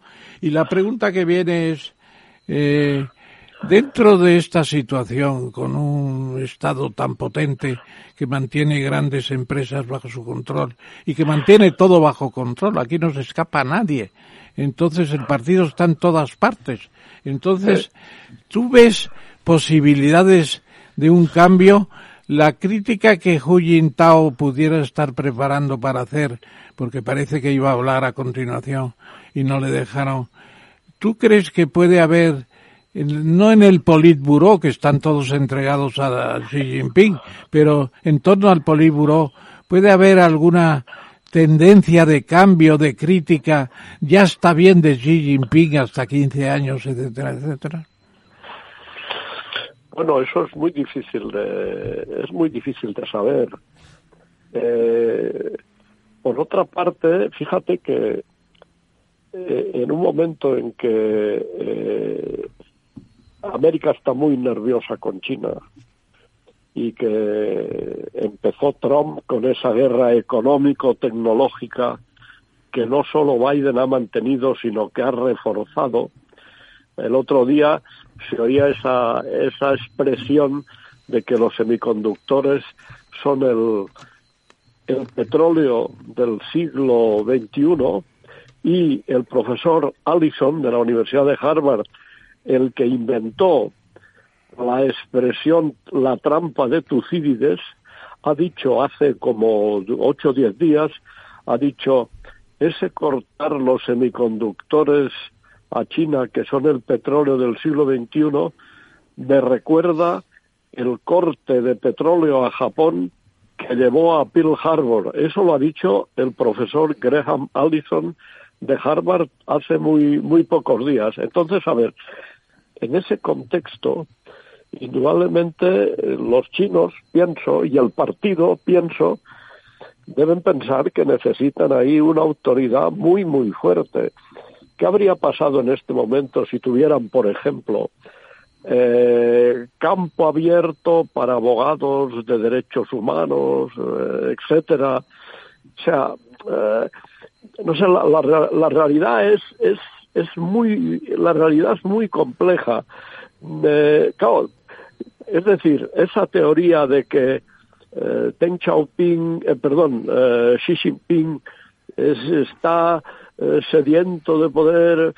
Eh, yo creo que hay dentro del partido razones muy fuertes para tener ahora mismo un líder con una gran concentración de poder y que cuando Xi habló de los mares revueltos y el peligro de tormentas, etcétera, pues bueno, estaba aludiendo a realidades a realidades muy concretas. Ellos piensan que van a por ellos, que van a la yugular. por ejemplo, por ejemplo, se dice, no, ahora China quiere ir hacia la autarquía China se está encerrando allí, quiere su... ¿Qué van a hacer los pobres chinos si los, les cortan los semiconductores? No tienen más remedio... la de pobres de Eugenio, no sé yo qué decirle. Que intentar desarrollar los semiconductores por su cuenta. ¿Lo lograrán o no? No lo sé. Se sabrá dentro de cinco años o de diez o de quince, pero ¿qué van a hacer? ¿Qué van a hacer si no tirar eh, dice, no, eh, ahora se fían más del mercado interno, etcétera. Bueno, porque ellos ven, Estados, Estados Unidos ha intentado con las, los aranceles de Trump, lo más es claro que Europa ahí no sigue. Eh, eh, Scholz ha dicho la semana pasada nada de tocar eh, el intercambio con China, nada de, desconexión. Bueno, la pobre Europa, con toda la que se nos viene encima de crisis económica, solo falta ahora que cortemos la relación económica con China. O sea, eh, bueno, la, la, realidad, pienso, es muy, muy compleja. todo ese tema de Hu Jintao no sabemos muy bien qué ha pasado. Hombre, pero nada bueno de Eugenio, nada bueno y nada muy democrático, ¿no? Bueno, no, hombre, China ya se sabe que no es democrática. Ahí no, por favor, ahí no. China, mire, le voy a decir otra cosa. China no ha sido, la China comunista no ha sido nunca democrática. Es que durante 40 años a Occidente le ha importado un pepino que China no fuera democrática o que China tuviera un nivel de respeto de los derechos humanos tal como nosotros los entendemos, muy bajo. Durante 40 años esto ha sido totalmente indiferente y ahora de repente resulta que no podemos dormir porque China tiene... Hombre, no, el tema es otro. El tema es el ascenso económico y tecnológico de China, base del desarrollo militar y la perspectiva de que a mediados de siglo China pueda tener un PIB la mitad más grande que el americano. Ese es el tema de fondo. Todo lo demás es un cuento. Quiero decir, fíjese, fíjese, el tema de los derechos humanos. Bueno, acabamos de verlo de Arabia Saudita. Después de decirle que era un paria y tal, ha tenido que ir allí el presidente americano pues a hacerle la genuflexión. Y el otro le ha hecho la pirula, le ha dicho, usted me dijo lo que me dijo, pues ahora lo de subir eh, la producción de petróleo, pues no lo hago, no me da la gana, no lo quiero hacer. Eh, Egipto, sin ir más lejos, la España de Franco, quiero decir, todo el tema de democracia, derechos humanos, eso es algo que está ahí y que cuando conviene ser utilizado por otras razones más profundas de poder en el mundo, se utiliza. Y cuando conviene ser ignorado, se ignora. Por Así de simple. Don Eugenio, por ejemplo, Venezuela, dentro de poco va a ser una Dalí de la democracia, eh, porque hace falta su petróleo y como hay una necesidad. Pero yo le quería hacer una pregunta, porque ha puesto, como siempre hace, eh, desde que era embajador y, sobre todo cuando lo ha sido después, porque ha ganado enormemente en libertad en sus opiniones, en sus libros y en sus charlas. Ahí ha planteado el tema de los semiconductores, que bueno, en realidad son condensadores, ¿no? El gran problema de la industria mundial es un problema de, de condensadores. No lo hay. Y claro, al lado, en la isla de Formosa, está la principal factoría del mundo en semiconductores guion condensadores. Así es. claro, es que, es que o sea, contar la historia completa es que al lado está la mayor productora del mundo a gran distancia de Estados Unidos y de cualquier otro país y que montar fábricas de producir eh, eh, condensadores y semiconductores lleva por lo menos cinco años. Corea del Sur que lo tiene al otro lado también. Y pero, no, tanto, como tanto, como Taiwán, pero que el ciclo tiene los, los taiwaneses también son chinos. Son chinos que no están de acuerdo con ser absorbidos, hoy por hoy al menos, por la China comunista, pero ellos también son chinos. ¿eh? O sea que, que una parte de, de, ese mundo chino, que es Taiwán, ha hecho un desarrollo tecnológico eh, fabuloso de las tecnologías más de punta. Y, y, no, no acabará no hay riesgo de que eso genere un problema, porque desde luego... Concrete qué problema se la gente Yo me refiero que la gente de la isla de Formosa, después de ver lo que pasó con el protectorado inglés en China, Hong Kong, no, les debe, no les debe de quedar muchas ganas de abrazar eh, el comunismo. no, pero el tema de Taiwán es de una... Mire, el tema de Taiwán es el tema más peligroso de la geopolítica mundial, un barril de pólvora. Grande. Y, y el tema más complejo, porque fíjese que Estados Unidos admite que hay una sola China y que Taiwán es parte de esa China y sin embargo está armando a Taiwán. ¿Por qué? Porque esos son temas que vienen del fondo de la historia Estados Unidos no quiso dejar abandonado a un eh, aliado, un amigo, y luego más adelante eh, Taiwán se democratizó.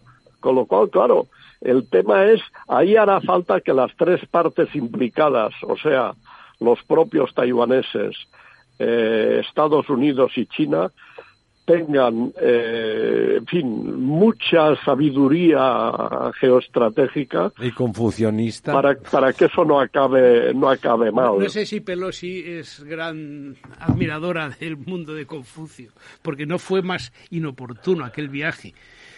Bueno, fíjese que el mismo presidente de Estados Unidos lo dijo, este viaje no se tendría que hacer y sin embargo, eh, bueno, se, se, hizo, ¿no? Yo creo, sin embargo, que, a ver, no sé lo que va a pasar, no, no naturalmente no tengo idea, pero, pero eh, Xi Jinping en su discurso dejó muy claro que el objetivo central sigue siendo el desarrollo económico. Para el año 2035 haber acabado esa fase de tener un país eh, económico desarrollado de grado medio, etcétera, y para mí eso es la base de todo desde que Deng Xiaoping empezó a cambiar. ¿Por qué? Porque del desarrollo económico depende, uno, la legitimidad del partido y dos, la capacidad de China de defenderse ante quien sea y que no le vuelvan a meter otro siglo de humillación. Mira, un cambio, perdona, un cambio de momento, yo te diría, eh, Eugenio, tú has aludido a Graham Allison con su formidable libro sobre la guerra entre Estados Unidos y China y su teoría de la trampa de Tucídides que ha trascendido mundialmente. Bueno, pues yo no coincido con Graham Allison en el sentido de que las eh, sanciones eh, que Estados Unidos podría imponer a China eh, popular actualmente fueran equivalentes. Porque claro, el, el, el, año 30 y el año 41, cuando luego viene ya Pearl Harbor como consecuencia de levantarse los japoneses contra las sanciones, pues Japón tenía pues 8 o 10 portaaviones, una flota impresionante, un ejército de millones y millones y una, una idea de la Asia de coprosperidad, la esfera de coprosperidad. Es fantástico todo eso. Y hoy Japón, eh, pues está en una situación pequeña y China no ha alcanzado todavía la posición que tenía Japón el año 41. Yo creo que eso es una visión quizá tres o cuatro años, porque China para progresar muy rápidamente excepto en todo esto. Pero de momento yo creo que no hay una guerra, salvo que China ataque Taiwán, no solamente por los condensadores o los eh, interceptores, pero sencillamente porque eh, China eh, en tres años va a tener más semiconductores que Japón y que, y que, que, bueno, ya lo veremos, eso es un decir. Es un decir. Eso es tecnología. Si China concentra su sabiduría tecnológica, que es inmensa y que es la gran batalla actual, lo va a conseguir o en cinco años, quiero decir.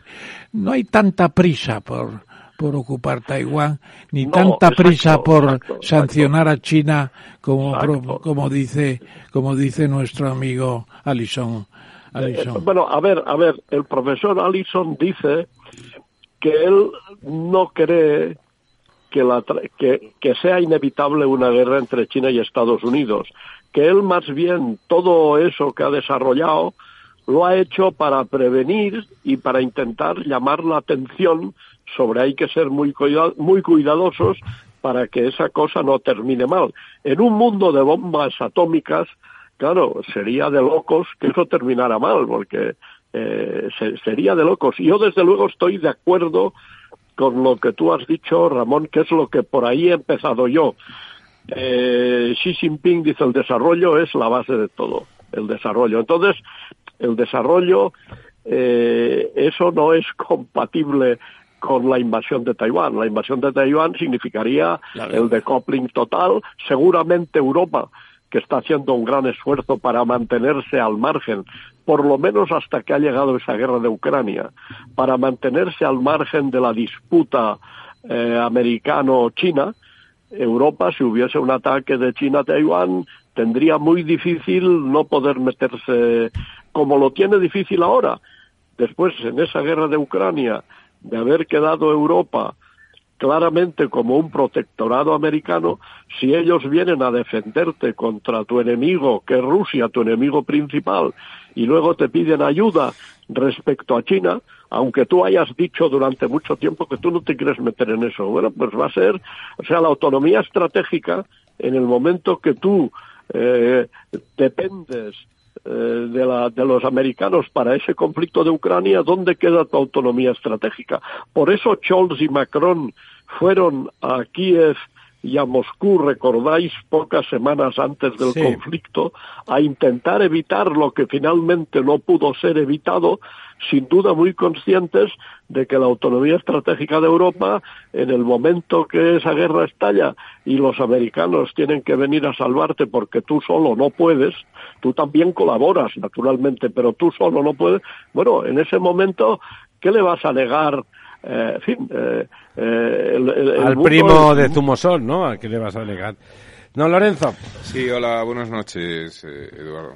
Eugenio. Eugenio, perdón.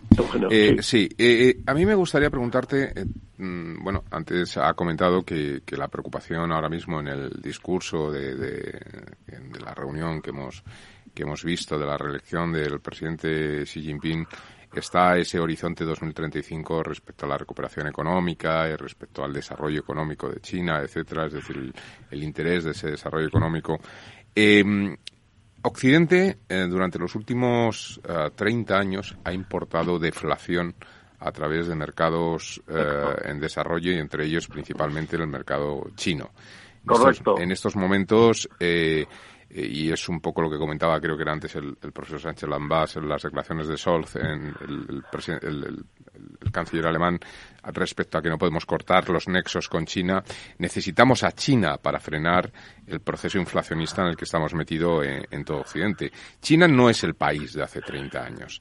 China eh, hoy día está a la cabeza mundial en todo lo que tiene que ver con el desarrollo de nuevas tecnologías para frenar el cambio climático. Es decir, eh, los coches en Europa ahora mismo, hoy salió una noticia, no solamente China, también surcoreanos, salió una noticia que el, líder en ventas en vehículos en España es Hyundai, que es una compañía surcoreana, no es Renault, no, es SEAT, no, no es los vehículos tradicionales europeos, pero es que vas por Europa y empiezas a ver coches surcoreanos y coches chinos. Es decir, Polestar está entrando en el mercado nacional. Me gustaría ver cómo, estará dentro de, de cinco años, ¿no? No solamente porque ha comprado Volvo, sino por, eh, digamos, la calidad de vehículos y, bueno, la propia imagen. Y además, con un estilo un tanto peculiar. Eh, y quiero decir, eh, un poco comparado con, con, antes hablabas del protectorado de Europa como protectorado norteamericano, con la costumbre que nos tiene el otro imperio, ¿no? Y es que realmente lo hacen con un perfil muy bajo. Nadie, no, no hay un Elon Musk chino. No hay, es decir, nadie sabe quién es el presidente o el, es decir, los, los cargos, los, los ejecutivos los altos ejecutivos. lo sabe.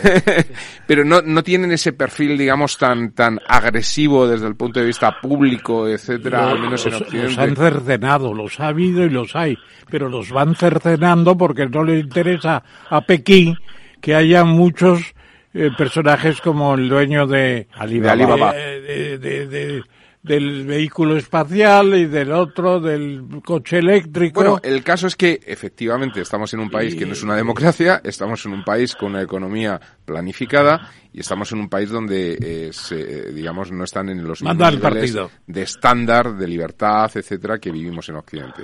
Pero la realidad está ahí, ¿no? Eh, eh, eh, tendemos un poco a, acusar, antes comentabas, Eugenio, la, administración Trump, cuando empieza acusando a, las compañías telefónicas, creo que era Xiaomi o una parecida, ¿no? Que, detienen a la hija, o Huawei, efectivamente, que detienen a la hija del, del presidente o del primer directivo de Huawei en Canadá, no sé qué.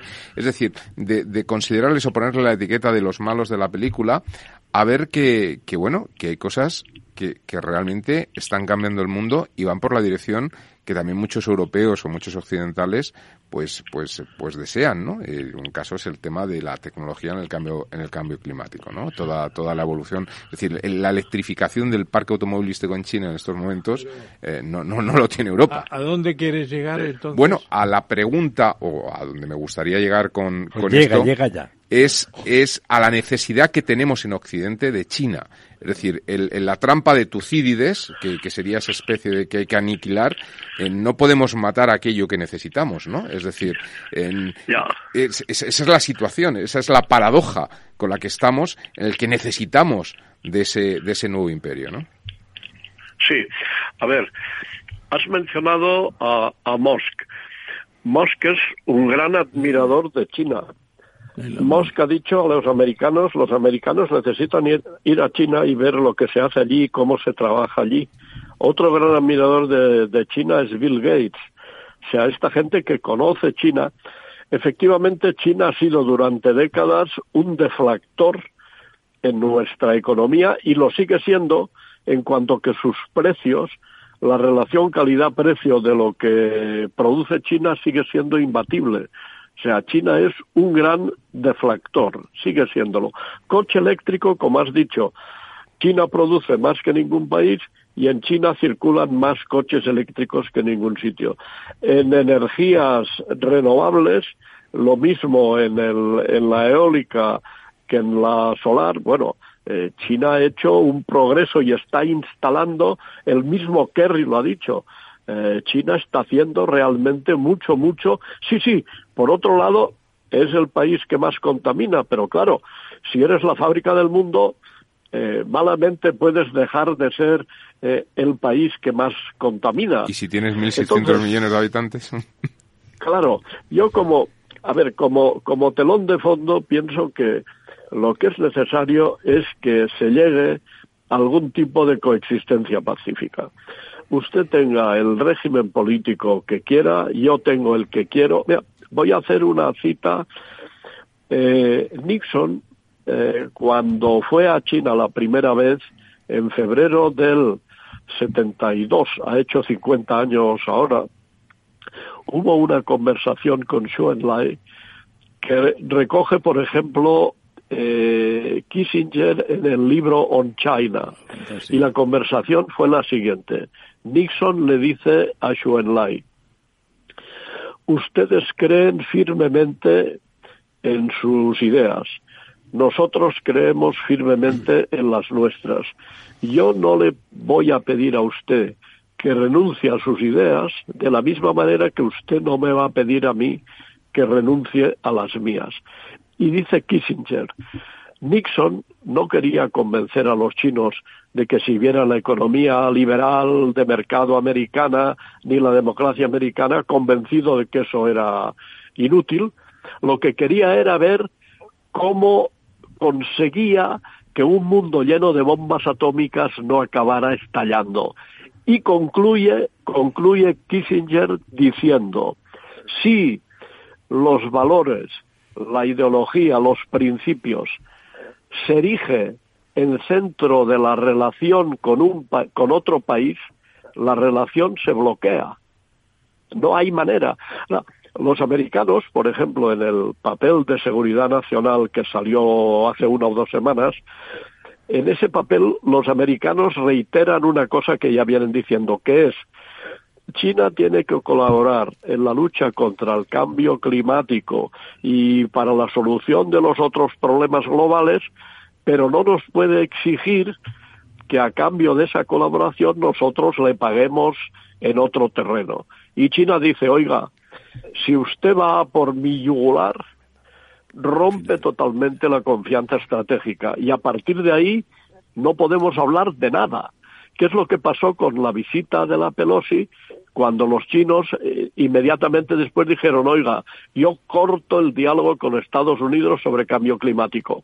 ¿Qué querían decir los chinos con eso? Querían decir, para mí Taiwán es una cuestión de vida o muerte, vital, existencial, y si usted me toca eso, es imposible hablar de nada. Usted destruye, se mete con la línea más roja de mis líneas rojas y por lo tanto no hablaremos de nada. Eugenio, Eugenio, si me permites. No, no le permito yo que me toca a mí, don Ramón. Bueno, pues después, después, con mucho gusto. Eso es. Siempre después del director. No, después no, que no le...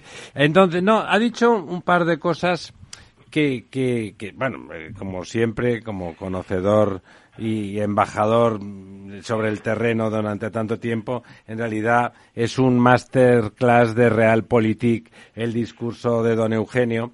Pero yo me pregunto dos cosas distintas. Una, si empiezo al revés, cuando decimos, vale, es cierto, la forma de no llegar a las manos sería, vamos a hablar de negocios, no es nada personal, tú piensa lo que te dé la gana, yo también, y hablemos de negocios. Pero es evidente que en el ámbito de los negocios la estructura socioeconómica, no tanto política, pero también la política como capacidad de dictadura absoluta que en Occidente no existe, condiciona la competitividad que tiene eh, que tiene China en relación a Occidente. Occidente es evidente que tiene unos condicionantes que limitan su competitividad con respecto a una estructura de dictadura, además ahora que han adoptado con gran inteligencia, dicho sea de paso, los mecanismos del mercado capitalista. Eso por un lado.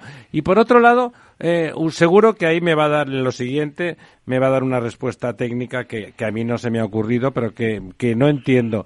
En ese momento en que, en que China podría haber dicho, mira, eh, ahora el amigo Putin se le ha ido mucho la pinza y por lo tanto yo voy a intermediar una cosa que decía don Ramón en algún momento. ¿Por qué no intermedia China con, con Putin? ¿Por qué no queda estupendamente, llama al americano y le dice, oye, vamos a parar esto que es una carnicería y es un riesgo enorme porque mientras los chinos en realidad siguen hablando de dinero, Putin no se sabe muy bien de qué habla. también habla de dinero, pero habla de delirios. Es mucho más peligroso porque es más ideológico de alguna manera. ¿Por qué cree eh, don Eugenio Bregolat que China en absoluto ha tenido interés en mediar y en tomar un protagonismo positivo que pudiera de alguna forma cobrar a Occidente?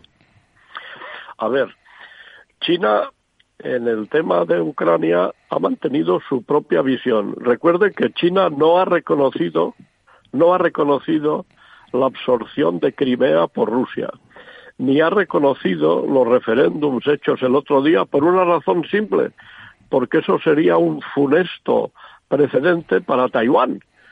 Justo lo que China no quiere es que Taiwán haga un referéndum de independencia. O sea, China, y, no hablemos ya también de la India, que se suponía que estaba tanto con Occidente por su eh, enemistad con China y luego se ha visto que también andaba muy muy retraída, ¿no? Entonces, a ver, eh, mm, yo diría que eh, en el tema de en el tema de, de Rusia pienso que todos tenemos interés China incluida en que se llegue a algún acuerdo, porque claro, China dice, oiga, ustedes van a por, a por Rusia y cuando se hagan cargado a Rusia vendrán a por mí. entonces yo mi relación con, con Rusia no se no esperen ustedes que la corte. De hecho, fíjese, no podía haberlo negociado eso de forma hábil. China es un gran país, ¿no? Sí, pero y es el gran apoyo que tiene Rusia ahora. O sea, ¿tenía capacidad de negociación o, o, no? No, bueno, a ver, ¿quiénes son los que han estado en todo con Occidente, las, las condenas y las sanciones. Somos 500 millones de europeos, 350 millones de americanos y entre Japón, Corea del Sur, Australia, Canadá, 200 millones más.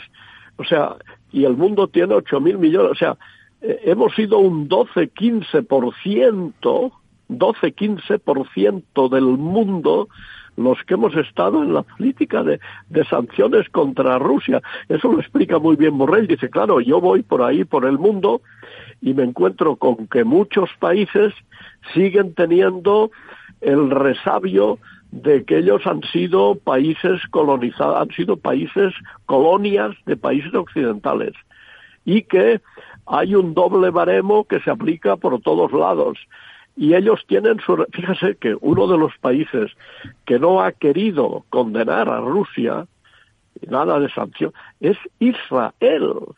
Israel, si hay un aliado en el mundo.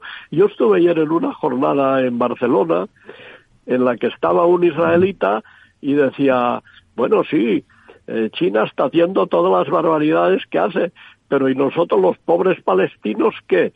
Además ahora estos días, aprovechándose del barullo que hay con todo eso de Ucrania, están aprovechando ahí para darnos de bofetadas que casi no se nota porque la gente habla.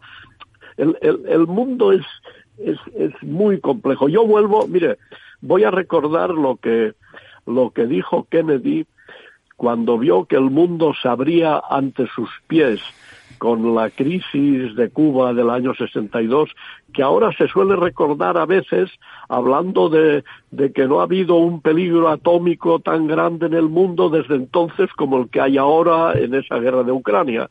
Pues después de, la, de lo de Cuba, Kennedy hizo un discurso en la American University de Washington que, por ejemplo, el profesor Allison, vuelvo a él, cree que es el profesor más importante que hizo Kennedy en su vida.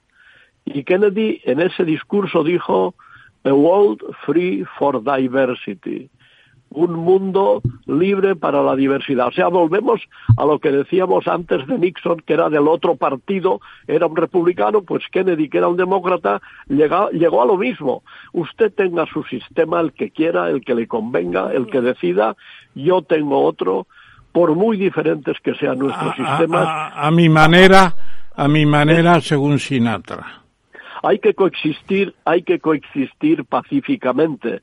Y como también decía Borrella... Como, diría Ortega, ¿no?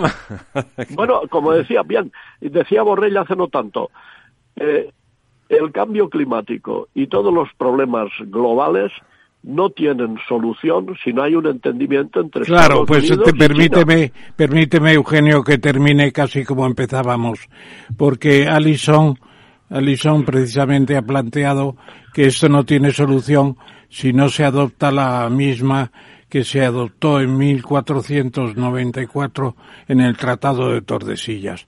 Está muy bien que Alison cite el Tratado de Tordesillas y dijo, en aquel momento las dos grandes potencias marítimas eran España y Portugal. Llegaron a un acuerdo y tuvieron problemas con ese acuerdo, pero muchos menos de los que podrían haber sido posibles sin el acuerdo. El Tratado de Tordesillas resurge con su esplendor como solución para el futuro. Sí, sí, así es, así es. Don Eugenio, un placer como siempre escucharle e incluso intentar discutir con usted sin conseguirlo, porque se saca de no, hombre, no, no, lo digo como reconocimiento, lo digo como reconocimiento a, sus conocimientos. nosotros somos demócratas, ¿eh? nosotros discutimos. Efectivamente. A ver, Eugenio Bregolat, él que es muy orteguiano, eh, recordarle la frase de Ortega que dice Europa no saldrá de este ensimismamiento cuando no se conseguía una unidad y se, ya se pensaba en los Estados Unidos europeos, solo saldrá de este ensimismamiento cuando vea por, aparecer por la línea del horizonte la coleta la coleta de un chino o el turbante de un árabe. Eh, muy bien. Y, y, estamos 100 años después y Ortega sigue vigente. Y sigue vigente, efectivamente, ¿no? Europa, Europa tiene que avanzar rápidamente hacia la unión política. Eso... estamos muertos, efectivamente. Exacto, eso es así. Si no estamos muertos, usted lo ha dicho. Muy buenas noches, don Eugenio. Le volveremos a molestar muy en breve desde ahí nuestra Cataluña semana que original. Buenas noches. Encantado, buenas noches. Mesa y Descanso es el programa donde Mar Romero te acerca cada fin de semana los mejores productos, te invita a disfrutar de los buenos vinos de cada denominación de origen y a conocer restaurantes y lugares de ocio con un encanto especial. Mesa y Descanso, los domingos a las 13 horas, aquí en Capital Radio. Todos los lunes de 11 a 12 de la mañana en Capital Radio tienes una cita con Rock and Talent un programa diferente que combina el talento con las canciones de rock más inspiradoras. De la mano de Paloma Orozco conocerás gente emprendedora, las startups más novedosas y las ideas más originales del mundo de la gestión. Rock and Talent. Los lunes nunca fueron tan sorprendentes.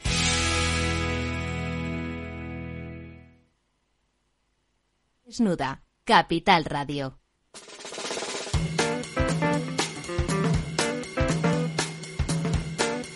Rápido, rápido, rápido, rápido, corre, corre, deprisa, deprisa. El quid pro quo. Vamos allá, don Ramón. La IREF asume ya que la economía española entrará en recesión técnica. La IREF y vamos, y todo, y todo quisque. Menos el gobierno, claro.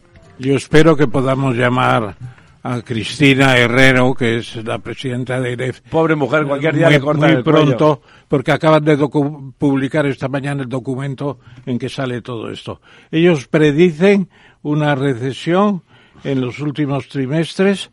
Yo ya he dicho que no lo creo, pero tiene sus argumentos muy, muy fuertes, como los tiene también, digamos, pues del propio Instituto Nacional de Estadística, que critica directamente al gobierno español o el Banco de España, todos coinciden que vamos a la recesión. Bueno, pues vamos a ver si sale un valiente a decir el país está en otro tono, yo creo que está en otro tono que no es el de la recesión. En la estanflación no tenemos más remedio, pero no la re Usted, rápidamente, don Jesús, ¿usted cree sí o no que vamos a una recesión aunque sea pequeña? Sí, y mucho más aguda de la que don Ramón pronostica. Y mucho más aguda de la que pronostica. muy profunda y se saldrá pronto de ella, pero muy profunda. ¿Y usted, don Lorenzo? Bueno, pero yo creo que depende, depende de los ya está, don Lorenzo siempre depende. Que los acontecimientos que puedan acontecer en los próximos meses. Ninguno yo soy yo soy muy positivo con la evolución de la inflación en España y dentro de aunque no acabe la guerra de Ucrania. Vamos a verlo. Que no va a acabar. Bueno, a ver, hay un elemento de incertidumbre que es incontrolable. Yo estoy más en la línea del profesor eh, Tamames. Yo creo que no va a ser tan profunda esa depresión creo que, que, los datos y que el 2023, salvo la incertidumbre que tengamos con el tema de Ucrania u otros que puedan surgir, van a ser mucho más estables de lo que, de lo que anuncian. Les recuerdo lo que decía Churchill cuando pedía consejo a sus asesores. Decía, siempre que tengo tres asesores, tengo tres opiniones, salvo cuando está Keynes, que entonces son cuatro. Doña Almudena, brevemente, muy breve. Sí, eh, yo creo que sí, vamos a tener una recesión, saldremos rápido los costes de la energía van a seguir altos y por otro lado nuestro país tiene una deuda externa muy muy grande y va a haber una subida de tipos. Y por lo tanto eso nos va a costar, dinero, en intereses. La COP27 en África. ¿Dónde? ¿En Egipto? En Egipto con importancia grande porque todos los problemas de África se van a presentar. Sí, con toda la gente muriéndose de hambre y hablando de. Y con las enfermedades, la sequía y la cifra que han sacado los africanos de que desde la revolución industrial ellos han contribuido a la creación de la, de la capa de CO2 con un 3%. Sin duda. Y que, en cambio, no han recibido posibilidades de inversión como Europa o América que han tenido un desarrollo muy diferente. África va a reivindicar mucho en Egipto. Y nadie le va a hacer caso. ¿Alguien tiene algo que decir al respecto? Nada, adjudicado. El sector del agua, una vez más, como la canción aquella, una vez más, reclama inversiones inmediatas. La sequía lo ha puesto en evidencia, no hacemos ni caso. Los que saben están diciendo que hay que hacer regenerar el agua de una vez y aprovechar ese 15% de agua urbana que ya tenemos en casa, acabarla de regenerar un poquito más de lo que estamos gastando en limpiarla y aprovecharla absolutamente, ¿no?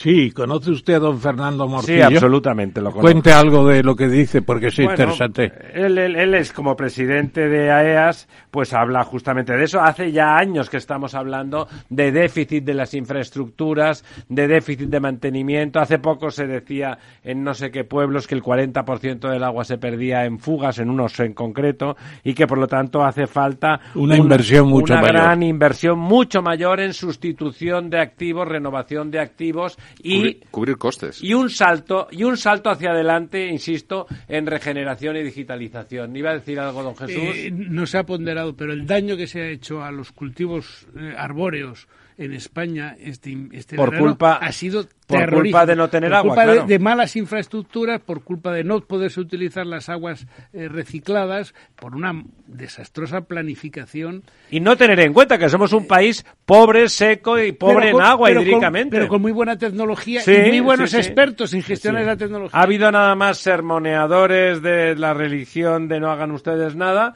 y a, ignorantes de que este es un país seco. ¿Alguna cosa, don Lorenzo? Yo apunto lo que dice eh, don Jesús de la tecnología, ¿no? Es decir, hemos vivido... Tenemos hemos, potencialmente he, Hemos sufrido el tema de los incendios y, por ejemplo, hay tecnología de utilizar aguas recicladas eh, en bosques próximos a las ciudades, a los lugares donde se afectan. Además, donde, donde, hay más riesgo para las donde personas. Donde hay más riesgo para las personas, donde, en fin, y yo creo que ese es el futuro. ¿Alguna cosa, doña Modena? Nada ya. Industria escucha a Volkswagen y amplía, amplía el PERTE a 877. ¿Cómo, Esta... ¿Cómo, no van a escuchar a, a Volkswagen? No la han escuchado en cuando, su momento. No, ¿eh? que va, bueno. le escucharon cuando se cayó la Fiat de presencia en SEAT, en Barcelona, la y entró Volkswagen. Y se le dio ah, SEAT, todo sí. lo que pidió. Y ahora hay que darle lo que pide. No, si es que porque esta... no hay más remedio. Claro, esta mañana hemos tenido aquí a don Enrique de Areva, un súper especialista en el asunto de los coches, y decía, claro, es que les han dado 167 millones, es que es una broma. Claro, es una broma. Hay 3.000 millones, solo se han adjudicado 800 y pico. El resto está en la inopia Y, a estos que sí van a hacer una cosa y que realmente es fundamental para el sector del automóvil en España, que es el 12, como saben ustedes, o el 13% del PIB, que somos el segundo productor nacional de, europeo. europeo, y no le daban el dinero para que se cabren y se vayan a Italia o a cualquier otro sitio. Hombre, o a Portugal. O a Portugal, claro, que son gente mucho más sensata. O sea que la verdad, eso es una buena noticia, eso es una buena noticia y es, eh, es inmediata, es de hoy, ¿no? Ha sido. La de paradores. Eh, claro. Paradores se hace cada vez más verde. Efectivamente, el señor Saura lo está haciendo muy bien y está haciendo un plan no solamente de verdificación de la compañía, sino de también lo que va a ser el muestrario de jardines, jardines aromáticos, plantas especiales de cada lugar, etcétera, etcétera. ¿Sabe qué pasa? Que antes don Pedro Saura es un señor con cara y ojos, que es un, un técnico, una persona capaz, y en lugar de tener amiguitos allí metidos que lo que hicieron fue estropear una cosa, un negocio que no es tan difícil de llevar bien, ¿eh? no es tan difícil, los paradores son en general estupendos, como todos sabemos, pues bueno, ha puesto al señor Saura, nos alegramos mucho porque salva una de las empresas eh, estatales que tiene futuro que no es difícil de que dé negocio. Y preserva un gran patrimonio histórico y cultural. Efectivamente. Es impresionante. Doña Almudena, don Lorenzo, don Jesús, don Ramón, Jorge, al otro lado de la, de la pecera, amigas, amigos, hasta el próximo miércoles seguiremos desnudando la verdad. En pelota picada la vamos a dejar.